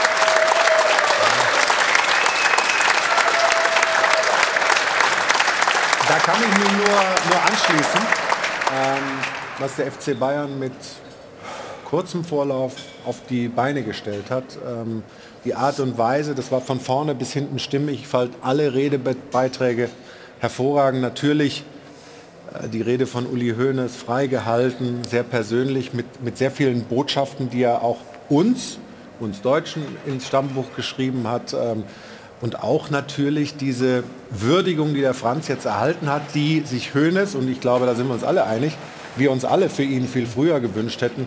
Ähm, das war hervorragend. Was bleibt für dich von diesem Tag? Ich habe es als, äh, ich war auch da, ich als emotional, als aber trotzdem irgendwie auch tröstlich empfunden, dass es ein, ein schöner, trauriger, aber ein schöner Schlusspunkt war. Ja, ich glaube, es ist dann in den letzten Tagen und Wochen, äh, in den letzten Tagen, Entschuldigung, viel äh, Gutes über Franz Beckenbauer geschrieben worden. Ich will noch eins sagen, seine Verdienste sind gewürdigt worden und ähm, äh, wir haben ja immer gesagt, Franz Beckenbauer war ein großer Weltstar, der größte Fußballer auf der ganzen Welt, den die Deutschen je hatten und trotzdem war er immer bodenständig. Mhm. Ich glaube, dass nichts über Franz Beckenbauer mehr aussagt als sein Grab. Also er hätte ja ein Ehrengrab auf einem feinen Friedhof in Bogenhausen haben können. Aber er ist dahin gegangen, wo er herkommt, nämlich nach Giesing. Und er wollte unbedingt in das Grab seiner Eltern und er wollte in die Nähe seines verstorbenen Sohnes. Und äh, das sagt über Franz Beckenbauer mehr aus als alles andere. Er war immer bodenständig, er wusste immer, wo er herkommt und so hat er sein Leben auch gelebt und deswegen war er auch ein wirklich ganz, ganz großer Mann.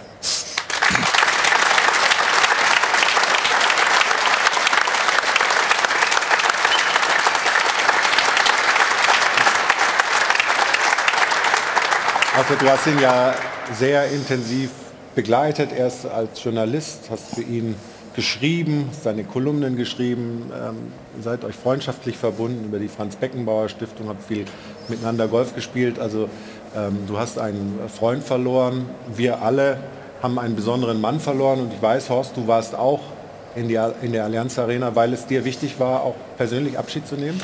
Ja, ich hatte natürlich auch einige Begegnungen, natürlich nicht so viele wie, wie Stefan oder äh, wie Alfred jetzt, aber ähm, wie alle Menschen es berichtet haben, wenn sie die Möglichkeit hatten, mit ihnen in Kontakt zu kommen, dass er halt einfach ein unfassbar herzlicher Mensch äh, gewesen ist. Und ähm, das war ein trauriger Anlass, aber es war ein unfassbar würdiger Anlass. Und äh, da muss man, möchte ich auch nochmal sagen, der FC Bayern das ganz hervorragend hinbekommen hat. Also ähm, schade ist es halt, äh, dass, dass man so, ein, so eine Persönlichkeit den größten deutschen Fußballer erst anfängt zu würdigen, halt, wenn er halt nicht mehr da ist.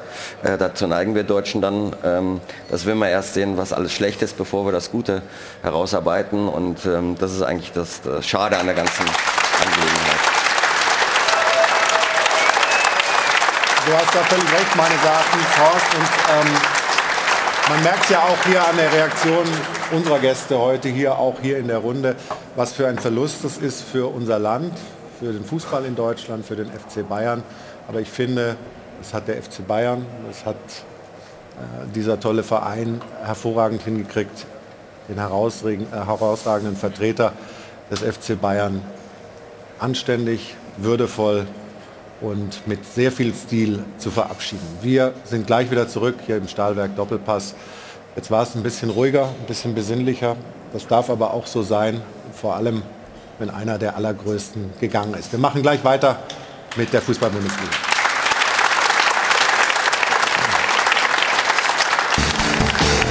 Schön, dass Sie weiter dabei sind, meine Damen und Herren, beim Stahlwerk Doppelpass am heutigen Sonntag. Wir kommen zum ersten FC Köln. Um den kann man sich ja und muss man sich, wenn man es mit den Kölnern hält, echt Sorgen machen. Elf Tore bisher, elf Punkte bisher, dann diese Transfersperre und eine Verletztenmisere, Trainerwechsel, aber nichts fruchtet.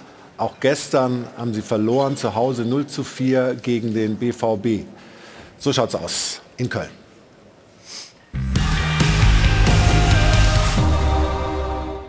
In Köln ist tatsächlich vieles spürbar anders. Hier kommt der Tabellenvorletzte zum Stadion und wird abgefeiert ohne Ende. Sicher ist sicher, beim FC jubelt man zurzeit lieber vor dem Spiel, denn danach fürchten selbst die größten Jecken. Wenn es so weitergeht, dann ist Köln in kürzester Zeit aus der ersten Liga raus. So schaut's aus. Und dabei hat der FC extra einen neuen Superoptimisten verpflichtet, Timo Schulz. Nicht mehr so einen griesgrämigen Schwarzseher wie Steffen Baumgart, sondern einen frischen Mitreißer, der der Mannschaft klar macht, wie stark sie wirklich ist. Zum Beispiel im Vergleich zum BVB. Wie gesagt, ich, äh, ich sehe uns auf Augenhöhe und wir gehen das Spiel so an, dass wir es gewinnen wollen.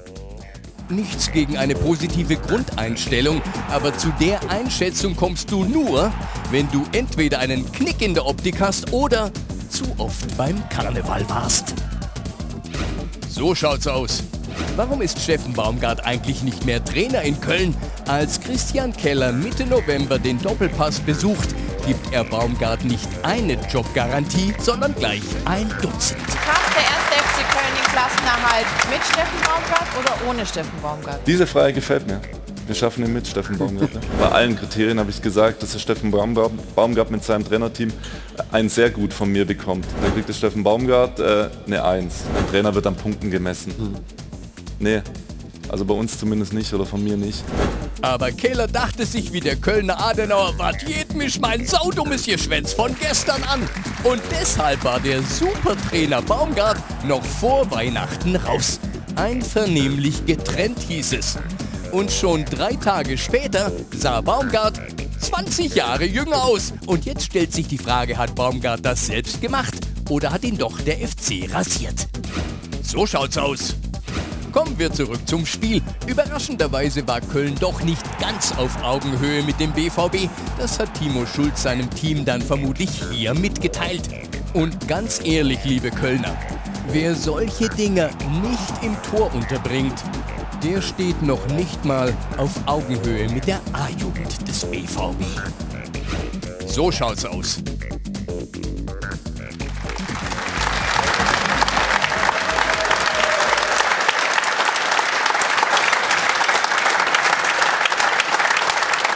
Hoffnungslos der FC? Horst? Schwierige Situation. Ich glaube, ähm, wenn man über Hoffnung spricht, äh, dann ist sicherlich ein großes Faustpfand sind die Fans. Ähm, aber Nee, nee, jetzt muss ich bezahlen. Ja, das- wir haben ja noch nichts. Ja, ich habe noch nichts, okay. Aber die schießen keine Tore, ähm, also von daher. Ja, das- ja, also, Fans schießen keine Tore. Dankeschön, Horst.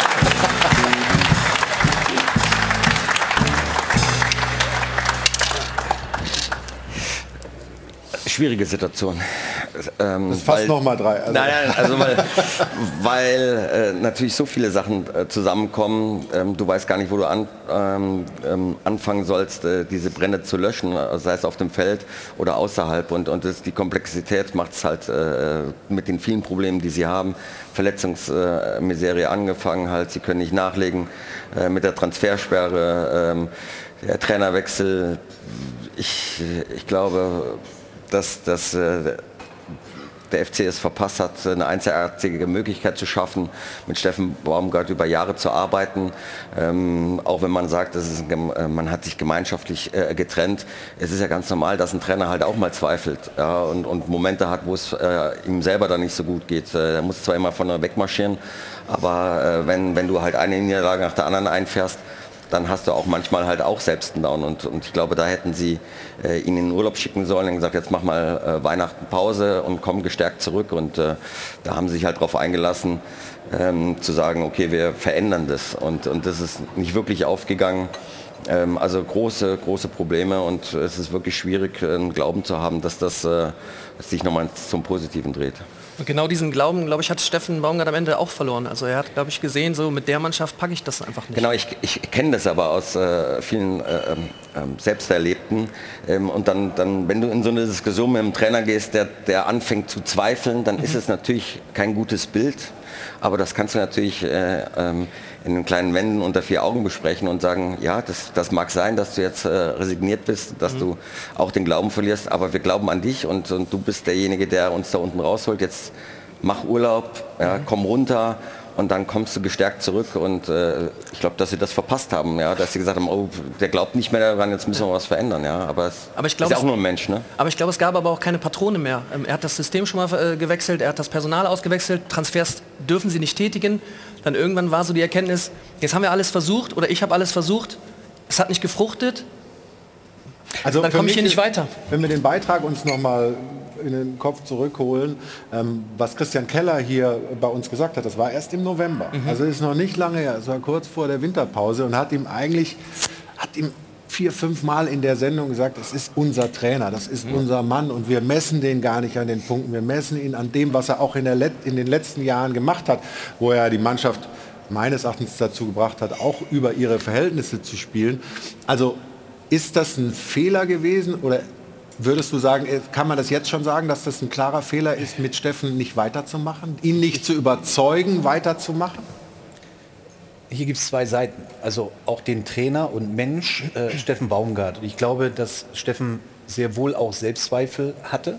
Ich glaube auch, dass er nicht mehr diese Energie hatte. Und das hat man in Interviews nach dem Spiel, vor dem Spiel beobachten können, dass dann irgendetwas gefehlt hat, um nochmal nach der Winterpause, nach dem Urlaub nochmal äh, neu zu starten. Und ich glaube, er hat die Situation einfach auch richtig eingeschätzt, zu sagen, ein neuer Impuls von außen ist besser. Ähm, das wird sich natürlich zeigen, ob das mit Timo Schulz auch wirklich der Fall ist.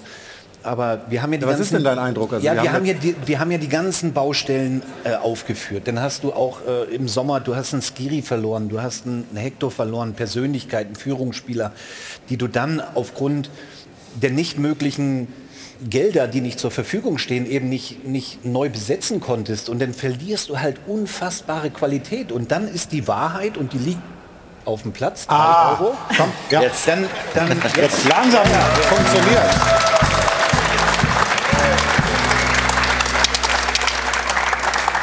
Dann fehlt einfach die Qualität und, und mittlerweile fehlt mir auch die Fantasie zu sagen, dass die Kölner da irgendwie noch rauskommen. Die müssen jetzt nach Wolfsburg, dann kriegen sie Frankfurt. Also sind ja auch andere Kaliber. Und deswegen glaube ich, wird das ein, ein Kampf bis zum letzten Spieltag wahrscheinlich. Und, und die Rettung wäre vielleicht wirklich die Relegation und nichts anderes. Aber es, es, es geht ja eine, eine, eine, eine Perspektive sich vorzustellen als, Ja. äh, als äh, Verantwortlicher eines Vereins. Und, und da ist eine Betrachtung, die kurzfristige Betrachtung. Schaffen wir es mit Steffen Baumgart die Liga zu halten? Ja oder nein? Ja.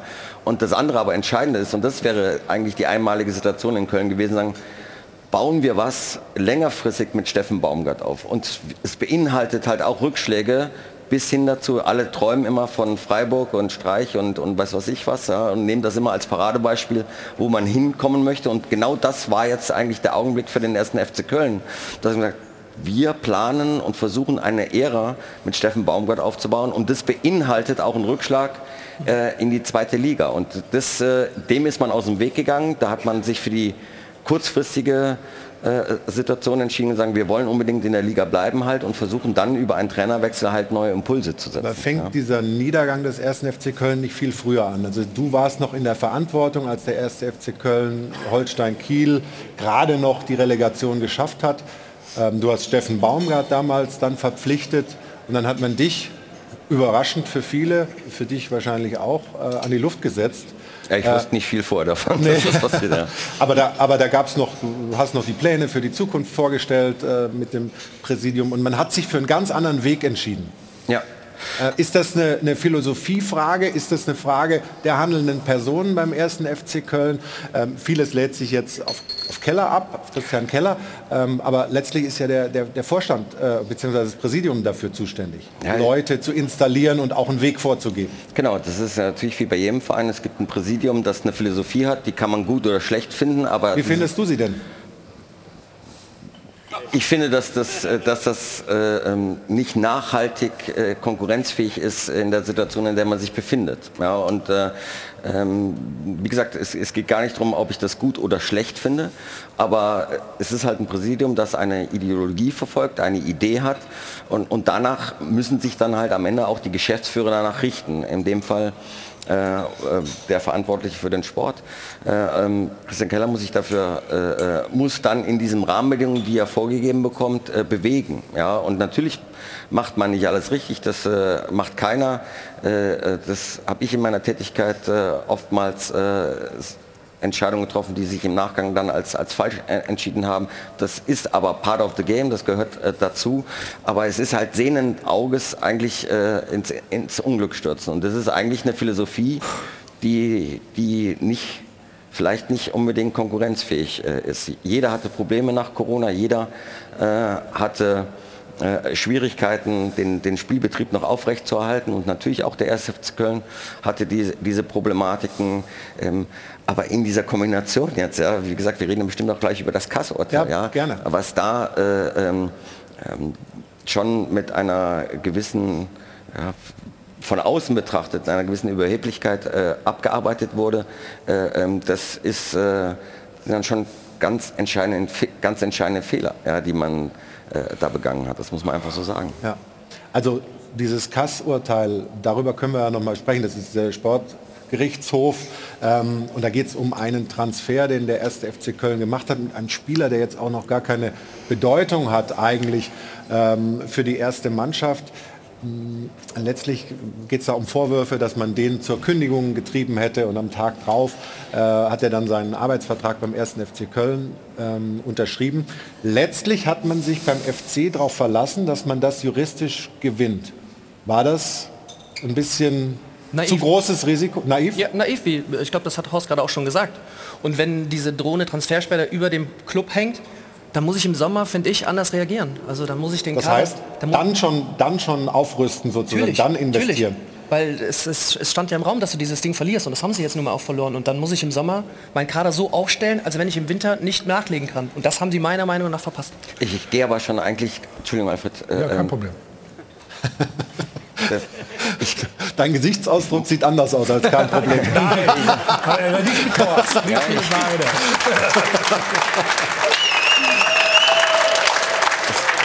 darf halt, es darf halt nicht dazu kommen, dass es zu einem Urteil kommt. Und, und, und man muss halt einfach im, im Vorfeld alle Hebel in Bewegung setzen, sich mit diesem Club zu einigen. Und ich glaube, dass es natürlich in dieser Phase, in dieser Zeit, es hätte Möglichkeiten gegeben, ähm, sich mit diesem Club zu einigen. Ja, man darf sagen, das ist äh, offen, wie das äh, Ergebnis äh, vor Gericht dann ausgeht und, und dieses Risiko dürfen wir halt einfach, müssen wir so minimieren und da gibt es halt nur die Lösung, sich mit diesem Club zu einigen. Und das, finanziell zu einigen. Die, die, die, das gab ja auch die Möglichkeit, Ja. das mit ein paar hunderttausend Euro aus der Welt zu schaffen. Ja, fairerweise, fair, ja, ja, und fairerweise muss man auch sagen, Christian Keller hat es versucht, da ist ja dieses Stri- äh, Schriftstück von ihm aufgetaucht, 750.000 Euro wurden angeboten. Meines Wissens hatte der Club auch zugestimmt und dann wollten sie es auch unterschreiben. Das haben sie dann letztendlich nicht gemacht, weil der Anwalt ihnen wohl abgeraten hat. Sie wollten wohl noch mehr Geld rausholen und irgendwann hat Christian Keller gesagt, ja, das machen wir jetzt nicht mehr für einen 17-Jährigen oder für einen damals 16-Jährigen.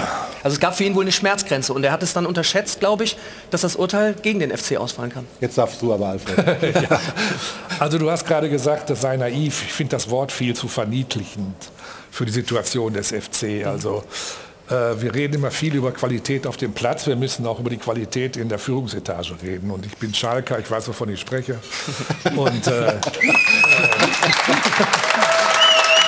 glaube, ich glaube, dass einfach der FC komplett schlecht geführt wird. Das hat von äh, Anfang an mit dem neuen Vorstand und der Höhepunkt war jetzt wirklich dieses Kast-Urteil, das dazu führt, dass kein Spieler mehr gekauft werden kann. Das ist also wirklich der Tiefpunkt. Und äh, ja, ich glaube, dass Schalke und, äh, oder meine Schalker und der FC sich nächstes Jahr in der zweiten Liga sehen werden. Und das ist alles hausgemacht. Da soll man jetzt nicht sagen, das ist irgendwie Schicksal oder was. Es ist beide Male total hausgemacht. Aber wie kann so ein Weg daraus denn dann aussehen? Wie kann das, also jetzt bist du ja in dieser Situation zementiert. Du kannst nichts machen. Jetzt stell dir vor, der FC steigt ab. Die Qualitätsspieler, die da sind, wollen wahrscheinlich weg. Du kannst nichts Neues holen. Also da, da droht ja dann wirklich nicht nur ein Abstieg, sondern Ja, ich- vielleicht ich, eine, ich, eine, eine Horst Implosion. Eine, ich muss Horst eine Frage stellen, weil du hast ja gesagt, die Führung, also das Präsidium gibt ja eine Philosophie, Ideologie vor, wie es auszusehen hat. Wie viel sportliche Fachkompetenz ist denn in der Führung? Keine. Wo jetzt? Ja, bei FC. Köln. Beim FC Bayern oder, oder wo? FC Bayern kommt später das Thema, wir bleiben beim FC Köln. Das ist ja die entscheidende Frage. Ja, klar. Und die beantworte ich dir ja damit. Oder die hat Alfred ja auch beantwortet. Also du zweifelst das an, dass da Sport, genug sportliche Kompetenz ist in der Führungsetage. Ich habe die Frage an Horst gestellt. Ach so, weil du sagtest, du hättest was beantwortet, aber dann beantworte du doch mal. Ich finde, Alfred sollte die beantworten. Komm, wir müssen Verantwortung übernehmen. Du hast heute gesagt, wenn ihr eine Frage habt, dann sagt es doch einfach, wenn ich euch helfe. Also bitte, du, du kennst wirklich diesen Verein und ich weiß, ich, ich schätze es auch, dass du nicht mit, wie soll ich sagen, mit Dreck werfen willst auf, auf Leute, von denen du persönlich wahrscheinlich auch enttäuscht bist, weil das war, glaube ich, eine, eine für dich persönlich sehr, sehr unschöne Situation, als man dir dann da mitgeteilt hat, äh, äh, so, gehört jetzt hast du uns ja. deine Zukunftspläne drei Stunden, dreieinhalb Stunden noch erzählt, aber wir müssen dir leider sagen, du bist jetzt entlassen. Ja, genau. Und deswegen möchte ich auch jetzt eigentlich auch nicht äh, so gerne in, die, in die Vergangenheit äh, zurückschauen. Ähm, aber natürlich ich, schwer zu, zu beschreiben, äh, so eine Situation, in der Sie sich jetzt gerade äh, befinden. Aber natürlich ist da keiner, der schon mal gegen den Ball getreten hat. Äh, äh, ähm, und, und es ist halt, äh, man merkt es einfach halt, ja, dass dann ein Stück weit natürlich die Sportkompetenz äh, fehlt. Ja, sie haben einen Berater äh, äh, gehabt. Ich weiß nicht, ob äh, Jörg Jakobs immer noch derjenige ist, Ja. der denn äh, Und Erich Rutemöller auch noch. Erich Rüttemüller, von dem ich natürlich äh, äh, sehr viel halte, aber man muss natürlich auch gehört werden und das, was man dann auch vorschlägt, auch angenommen werden. Also ich brauche keinen Berater, wenn ich nicht auf die höre. Äh, das ist, äh, ähm, kann vielleicht auch ein äh, äh, Thema sein. Was ich in, in der Verbindung mit dem Kass äh, wirklich äh, ähm, verblödend finde, ist, dass es, ähm, es gab ja jetzt vor kurzem die Aussprache mit den Fans und ähm, 1200 Fans genau, da, das ja. war äh, sehr gut organisiert. Das war auch sehr, sehr wichtig, dass das gemacht wurde. Ähm, dass die Leute mitgenommen werden, weil die einzige Chance, die sie haben, ist äh, im Verbund zu agieren. Ähm, aber dass man bis zum heutigen Tag immer noch nicht weiß und, und preisgibt, wer denn am Ende dafür verantwortlich ist, ja, für diesen Erstkontakt, das ist schon äh, mehr als lächerlich, dass man das nicht äh, ähm, äußert.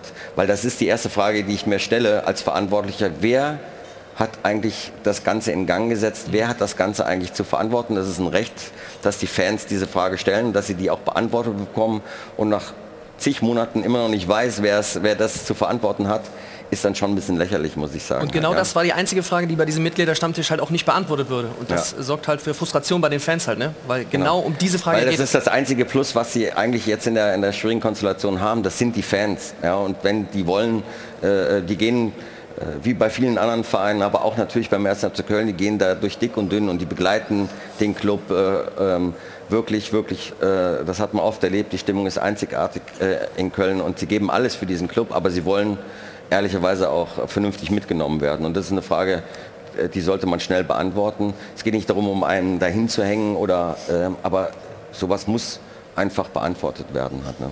Und es war ja so, nach diesem Kass-Urteil gab es eine Pressekonferenz. Da hat dann der Vorstand gesagt, wir sind auf einem guten Weg. Da haben auch viele gedacht, was äh, ist, ist denn da los? Also was ist das für eine Einschätzung der Situation? Jetzt ist es ja auch für die Spieler, die da sind, nicht einfach. Ne? Du sollst dich jetzt ähm, zerreißen für den Verein. Äh, Christian Keller hat dann gesagt, ja, die meisten haben ja Verträge für die zweite Liga.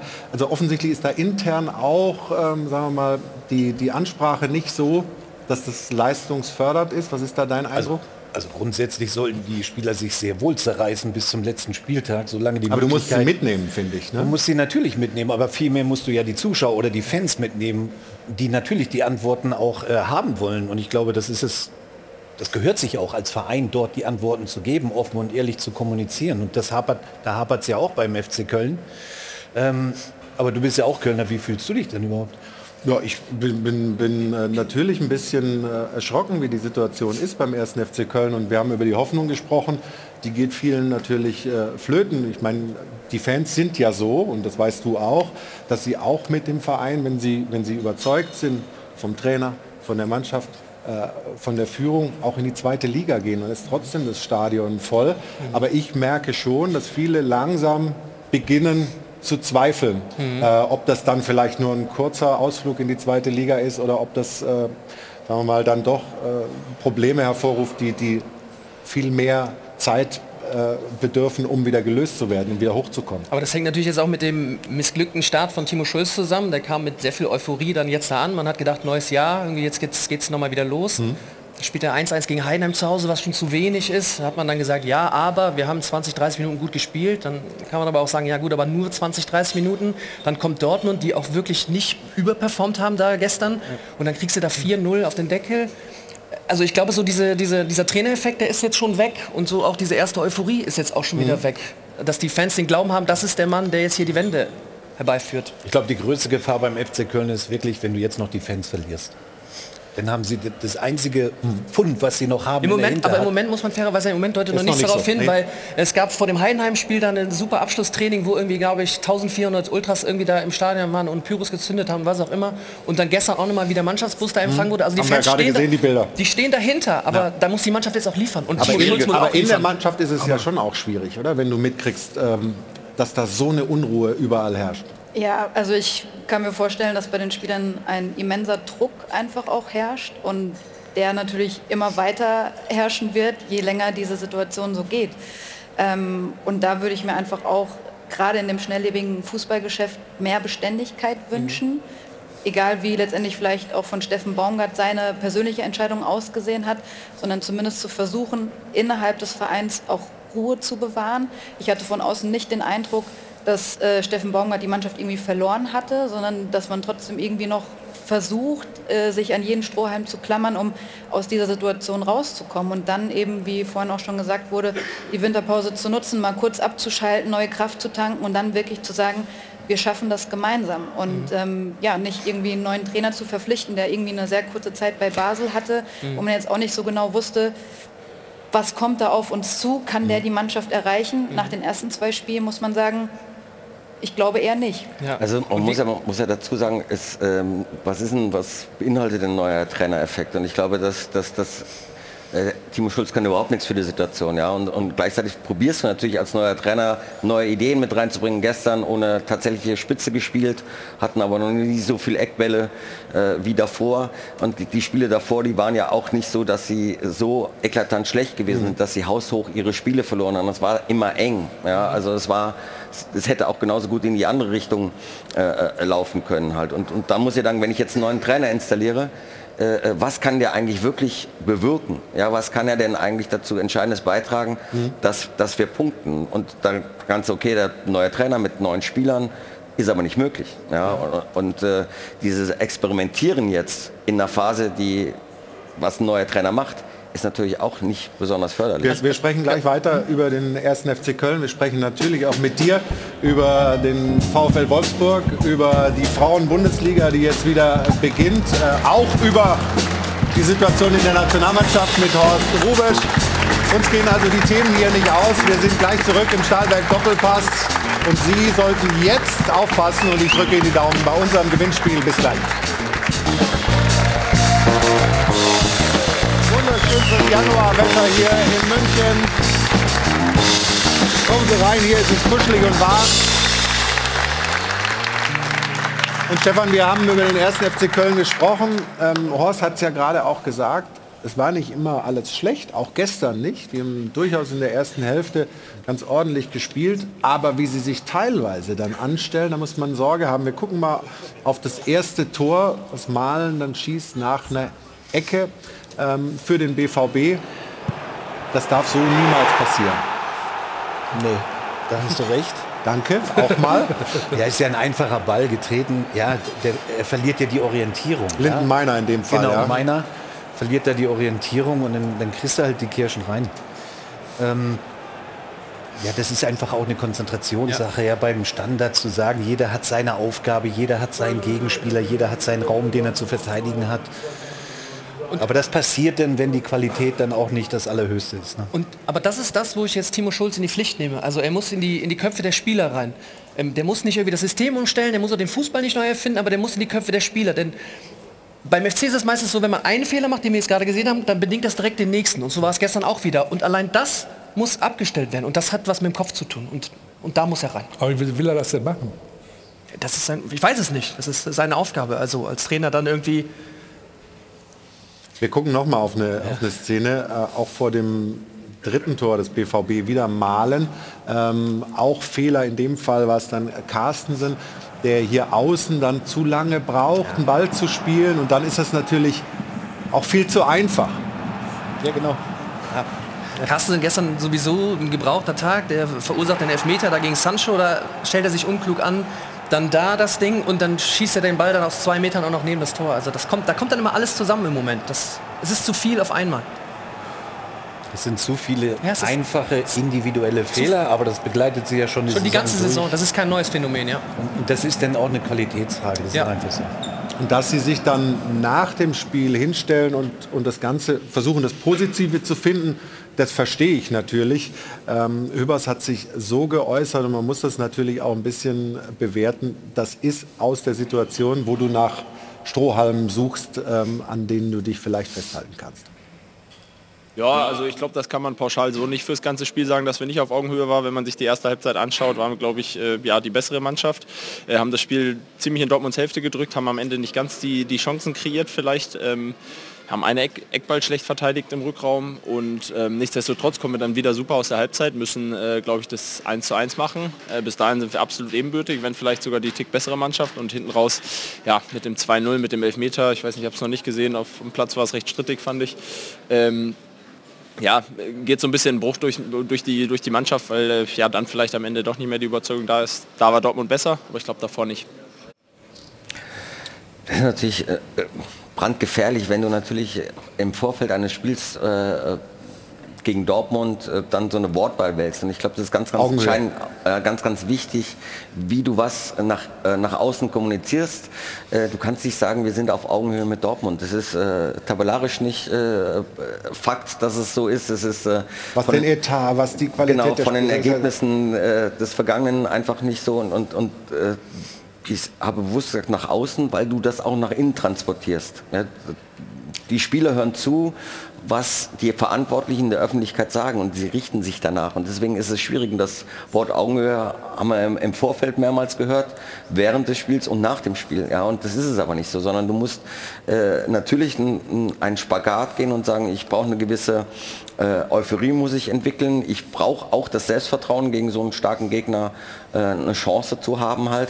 Aber da ist das Wort Augenhöhe einfach äh, schon mal deplatziert, ja, weil du musst dich selbst richtig einordnen. Das ist ganz, ganz wichtig in so einer Situation. Wir wollen natürlich zu Hause gewinnen mit den, mit den unfassbaren Fans im Rücken halten. Wir wollen äh, möglichst punkten halt, aber es ist eine schwere Aufgabe. Aber du musst klar machen, dass du Genau. nicht auf Augenhöhe bist, sondern dass, dass, dass du über dich hinauswachsen musst, um eine Chance Genau. zu haben.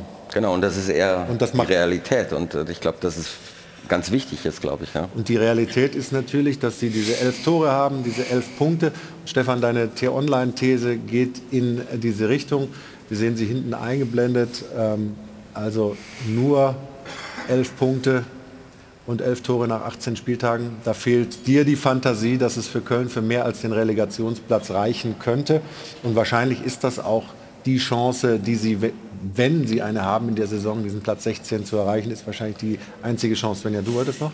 Ich glaube auch, dieses Spielglück, du brauchst Spielglück, aber dieses Spielglück musst du dir auch erarbeiten. Und wenn man das Tor gerade von Malen sieht, wie langsam, wie lethargisch teilweise da Ballverluste auch ähm, ja, hergeschenkt werden, dann spricht es nicht dafür, dass ich wach bin, dass ich will, dass ich gierig bin, dass ich erstmal in der Verteidigung alles gebe, dass hinten vielleicht erstmal die Null steht oder nur ein 1-0-Rückstand steht, ähm, um dann eben nach vorne vielleicht den Lucky Punch zu setzen. Und du hast auch vorhin angesprochen, manche Spiele sind eng, die können in die oder in die Richtung kippen, wie nach der ähm, ersten Halbzeit, äh, wo es 1-0 für Dortmund noch stand, wo der ähm, Weitschuss oder 18 Meter, 20 Ja, Meter an den Pfosten, Pfosten. geht. Mhm. Wenn du Glück hast, geht er in den Innenpfosten und Mhm. rein. Und das ist das Momentum, was Leverkusen gerade auf äh, seiner Seite hat, aber weil sie sich das auch erarbeiten, weil sie dran glauben. Und ich glaube, da ist halt der große Unterschied, gerade wenn du da unten drin steckst. Natürlich ist es schwer, je mehr Spiele verloren werden, umso mehr schwindet die Leichtigkeit. Mhm. Aber gerade da, diese Gier weiterhin zu behalten oder aufrechtzuerhalten, ist essentiell. Und ich glaube, es wird auch aus der Diskussion, die wir hier führen, klar, dass das ein vielschichtiges Thema ist beim 1. FC Köln. Sportlich auf dem Platz, aber eben auch das Drumherum. Ähm, das ist, glaube ich, deutlich geworden. Wir hatten aber Ruth ja anfangs der Sendung gefragt, wie groß ist die Hoffnung, dass der 1. FC Köln noch gerettet werden kann. Bin gespannt auf deine Ergebnisse. Also Flo, ich muss wirklich sagen, ich weiß nicht, ob das heute ein Rekordergebnis ist, aber das ist richtig bitter, wie diese Umfrage ausfällt. Wir haben ja die Frage gestellt, ist der erste FC Köln noch zu retten? Und schauen Sie mal, 90 Prozent sagen, nein, Köln kann für die zweite Liga planen. Also ich kann mich selten an ein so deutliches Ergebnis erinnern. Ja, mit Schulz gelingt die Wende, sagen nur 10 Prozent. Und da wird natürlich nochmal zurückgeblickt auf Steffen Baumgart. Hier heißt es, leider werden die Kölner den schweren Gang in die Zweitklassigkeit antreten müssen. Steffen Baumgart zu entlassen war ein Fehler. Und hier heißt es, das liegt nicht am Trainer, die Mannschaft ist nicht Bundesliga-tauglich. Wie willst du gegen den BVB punkten, wenn du nicht einen einzigen gelernten Stürmer auf dem Platz hast? Wir wollen mal noch ins Dopafon reinhören, ob da auch die Umfrage so deutlich ausfällt. Ich bin gespannt. Hier sind Ihre Stimmen am Dopafon.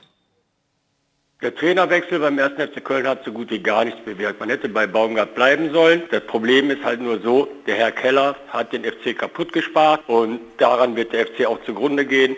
Der erste FC Köln wird es leider wegen der schlechten Stürmer nicht schaffen. Aus meiner Sicht ist der erste FC Köln in keinem Fall mehr zu retten. Der Kader ist zu schwach. Dann hat man sich von einer Trainerlegende in Köln, Baumgart, getrennt. Und nun mit dem neuen Trainer, der aus meiner Sicht nichts vorzuweisen hat, ist der Abstieg besiegelt. Man hätte auf einen erfahrenen Trainer wie Friedhelm Funkel zum Beispiel setzen müssen. Kein Geld, Transfersperre, verletzte Stürmer. Köln steigt ab. Aber, wie immer in Köln, Köln steigt auch wieder auf.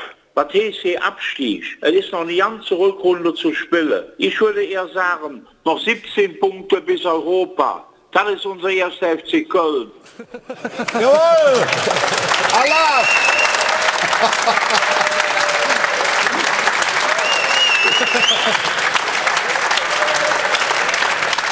In dieser letzten Aussage sieht man Chance und Risiko beim ersten FC Köln in einem. Ja, dieser Optimismus und die Hoffnung, die sich da offensichtlich nicht vertreiben lässt, ist noch da. Aber natürlich, ähm, ich glaube, das war scherzhaft gemeint, aber natürlich denken viele, der erste FC Köln könnte leicht wieder dahin kommen, wo sie früher mal waren. Aber die Situation ist schwierig, ist sehr schwierig.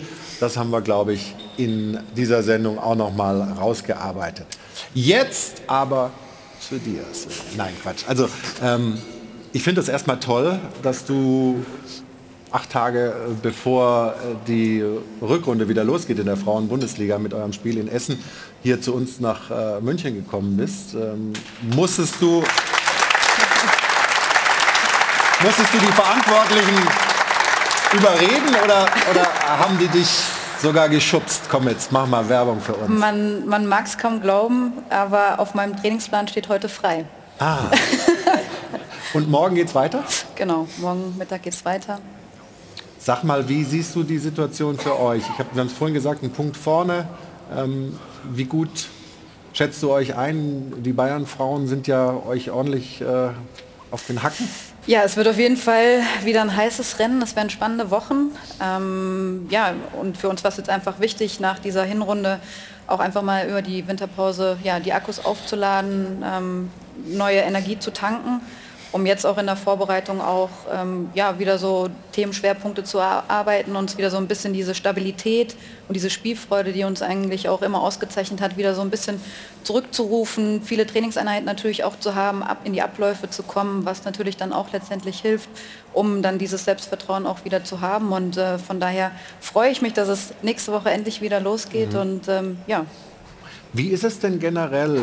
Wir diskutieren ja immer wieder oder sprechen drüber um die Hoffnung, dass der Frauenfußball sich auch, was die Vereine angeht, immer mehr etabliert, dass die Zuschauerzahlen steigen, dass die Medienerlöse äh, steigen. Wir haben jetzt hier bei Sport 1 diese Montagsspiele, die wir übertragen. Ähm, hast du das Gefühl, dass das Wachstum nachhaltig weitergeht? Aktuell ja.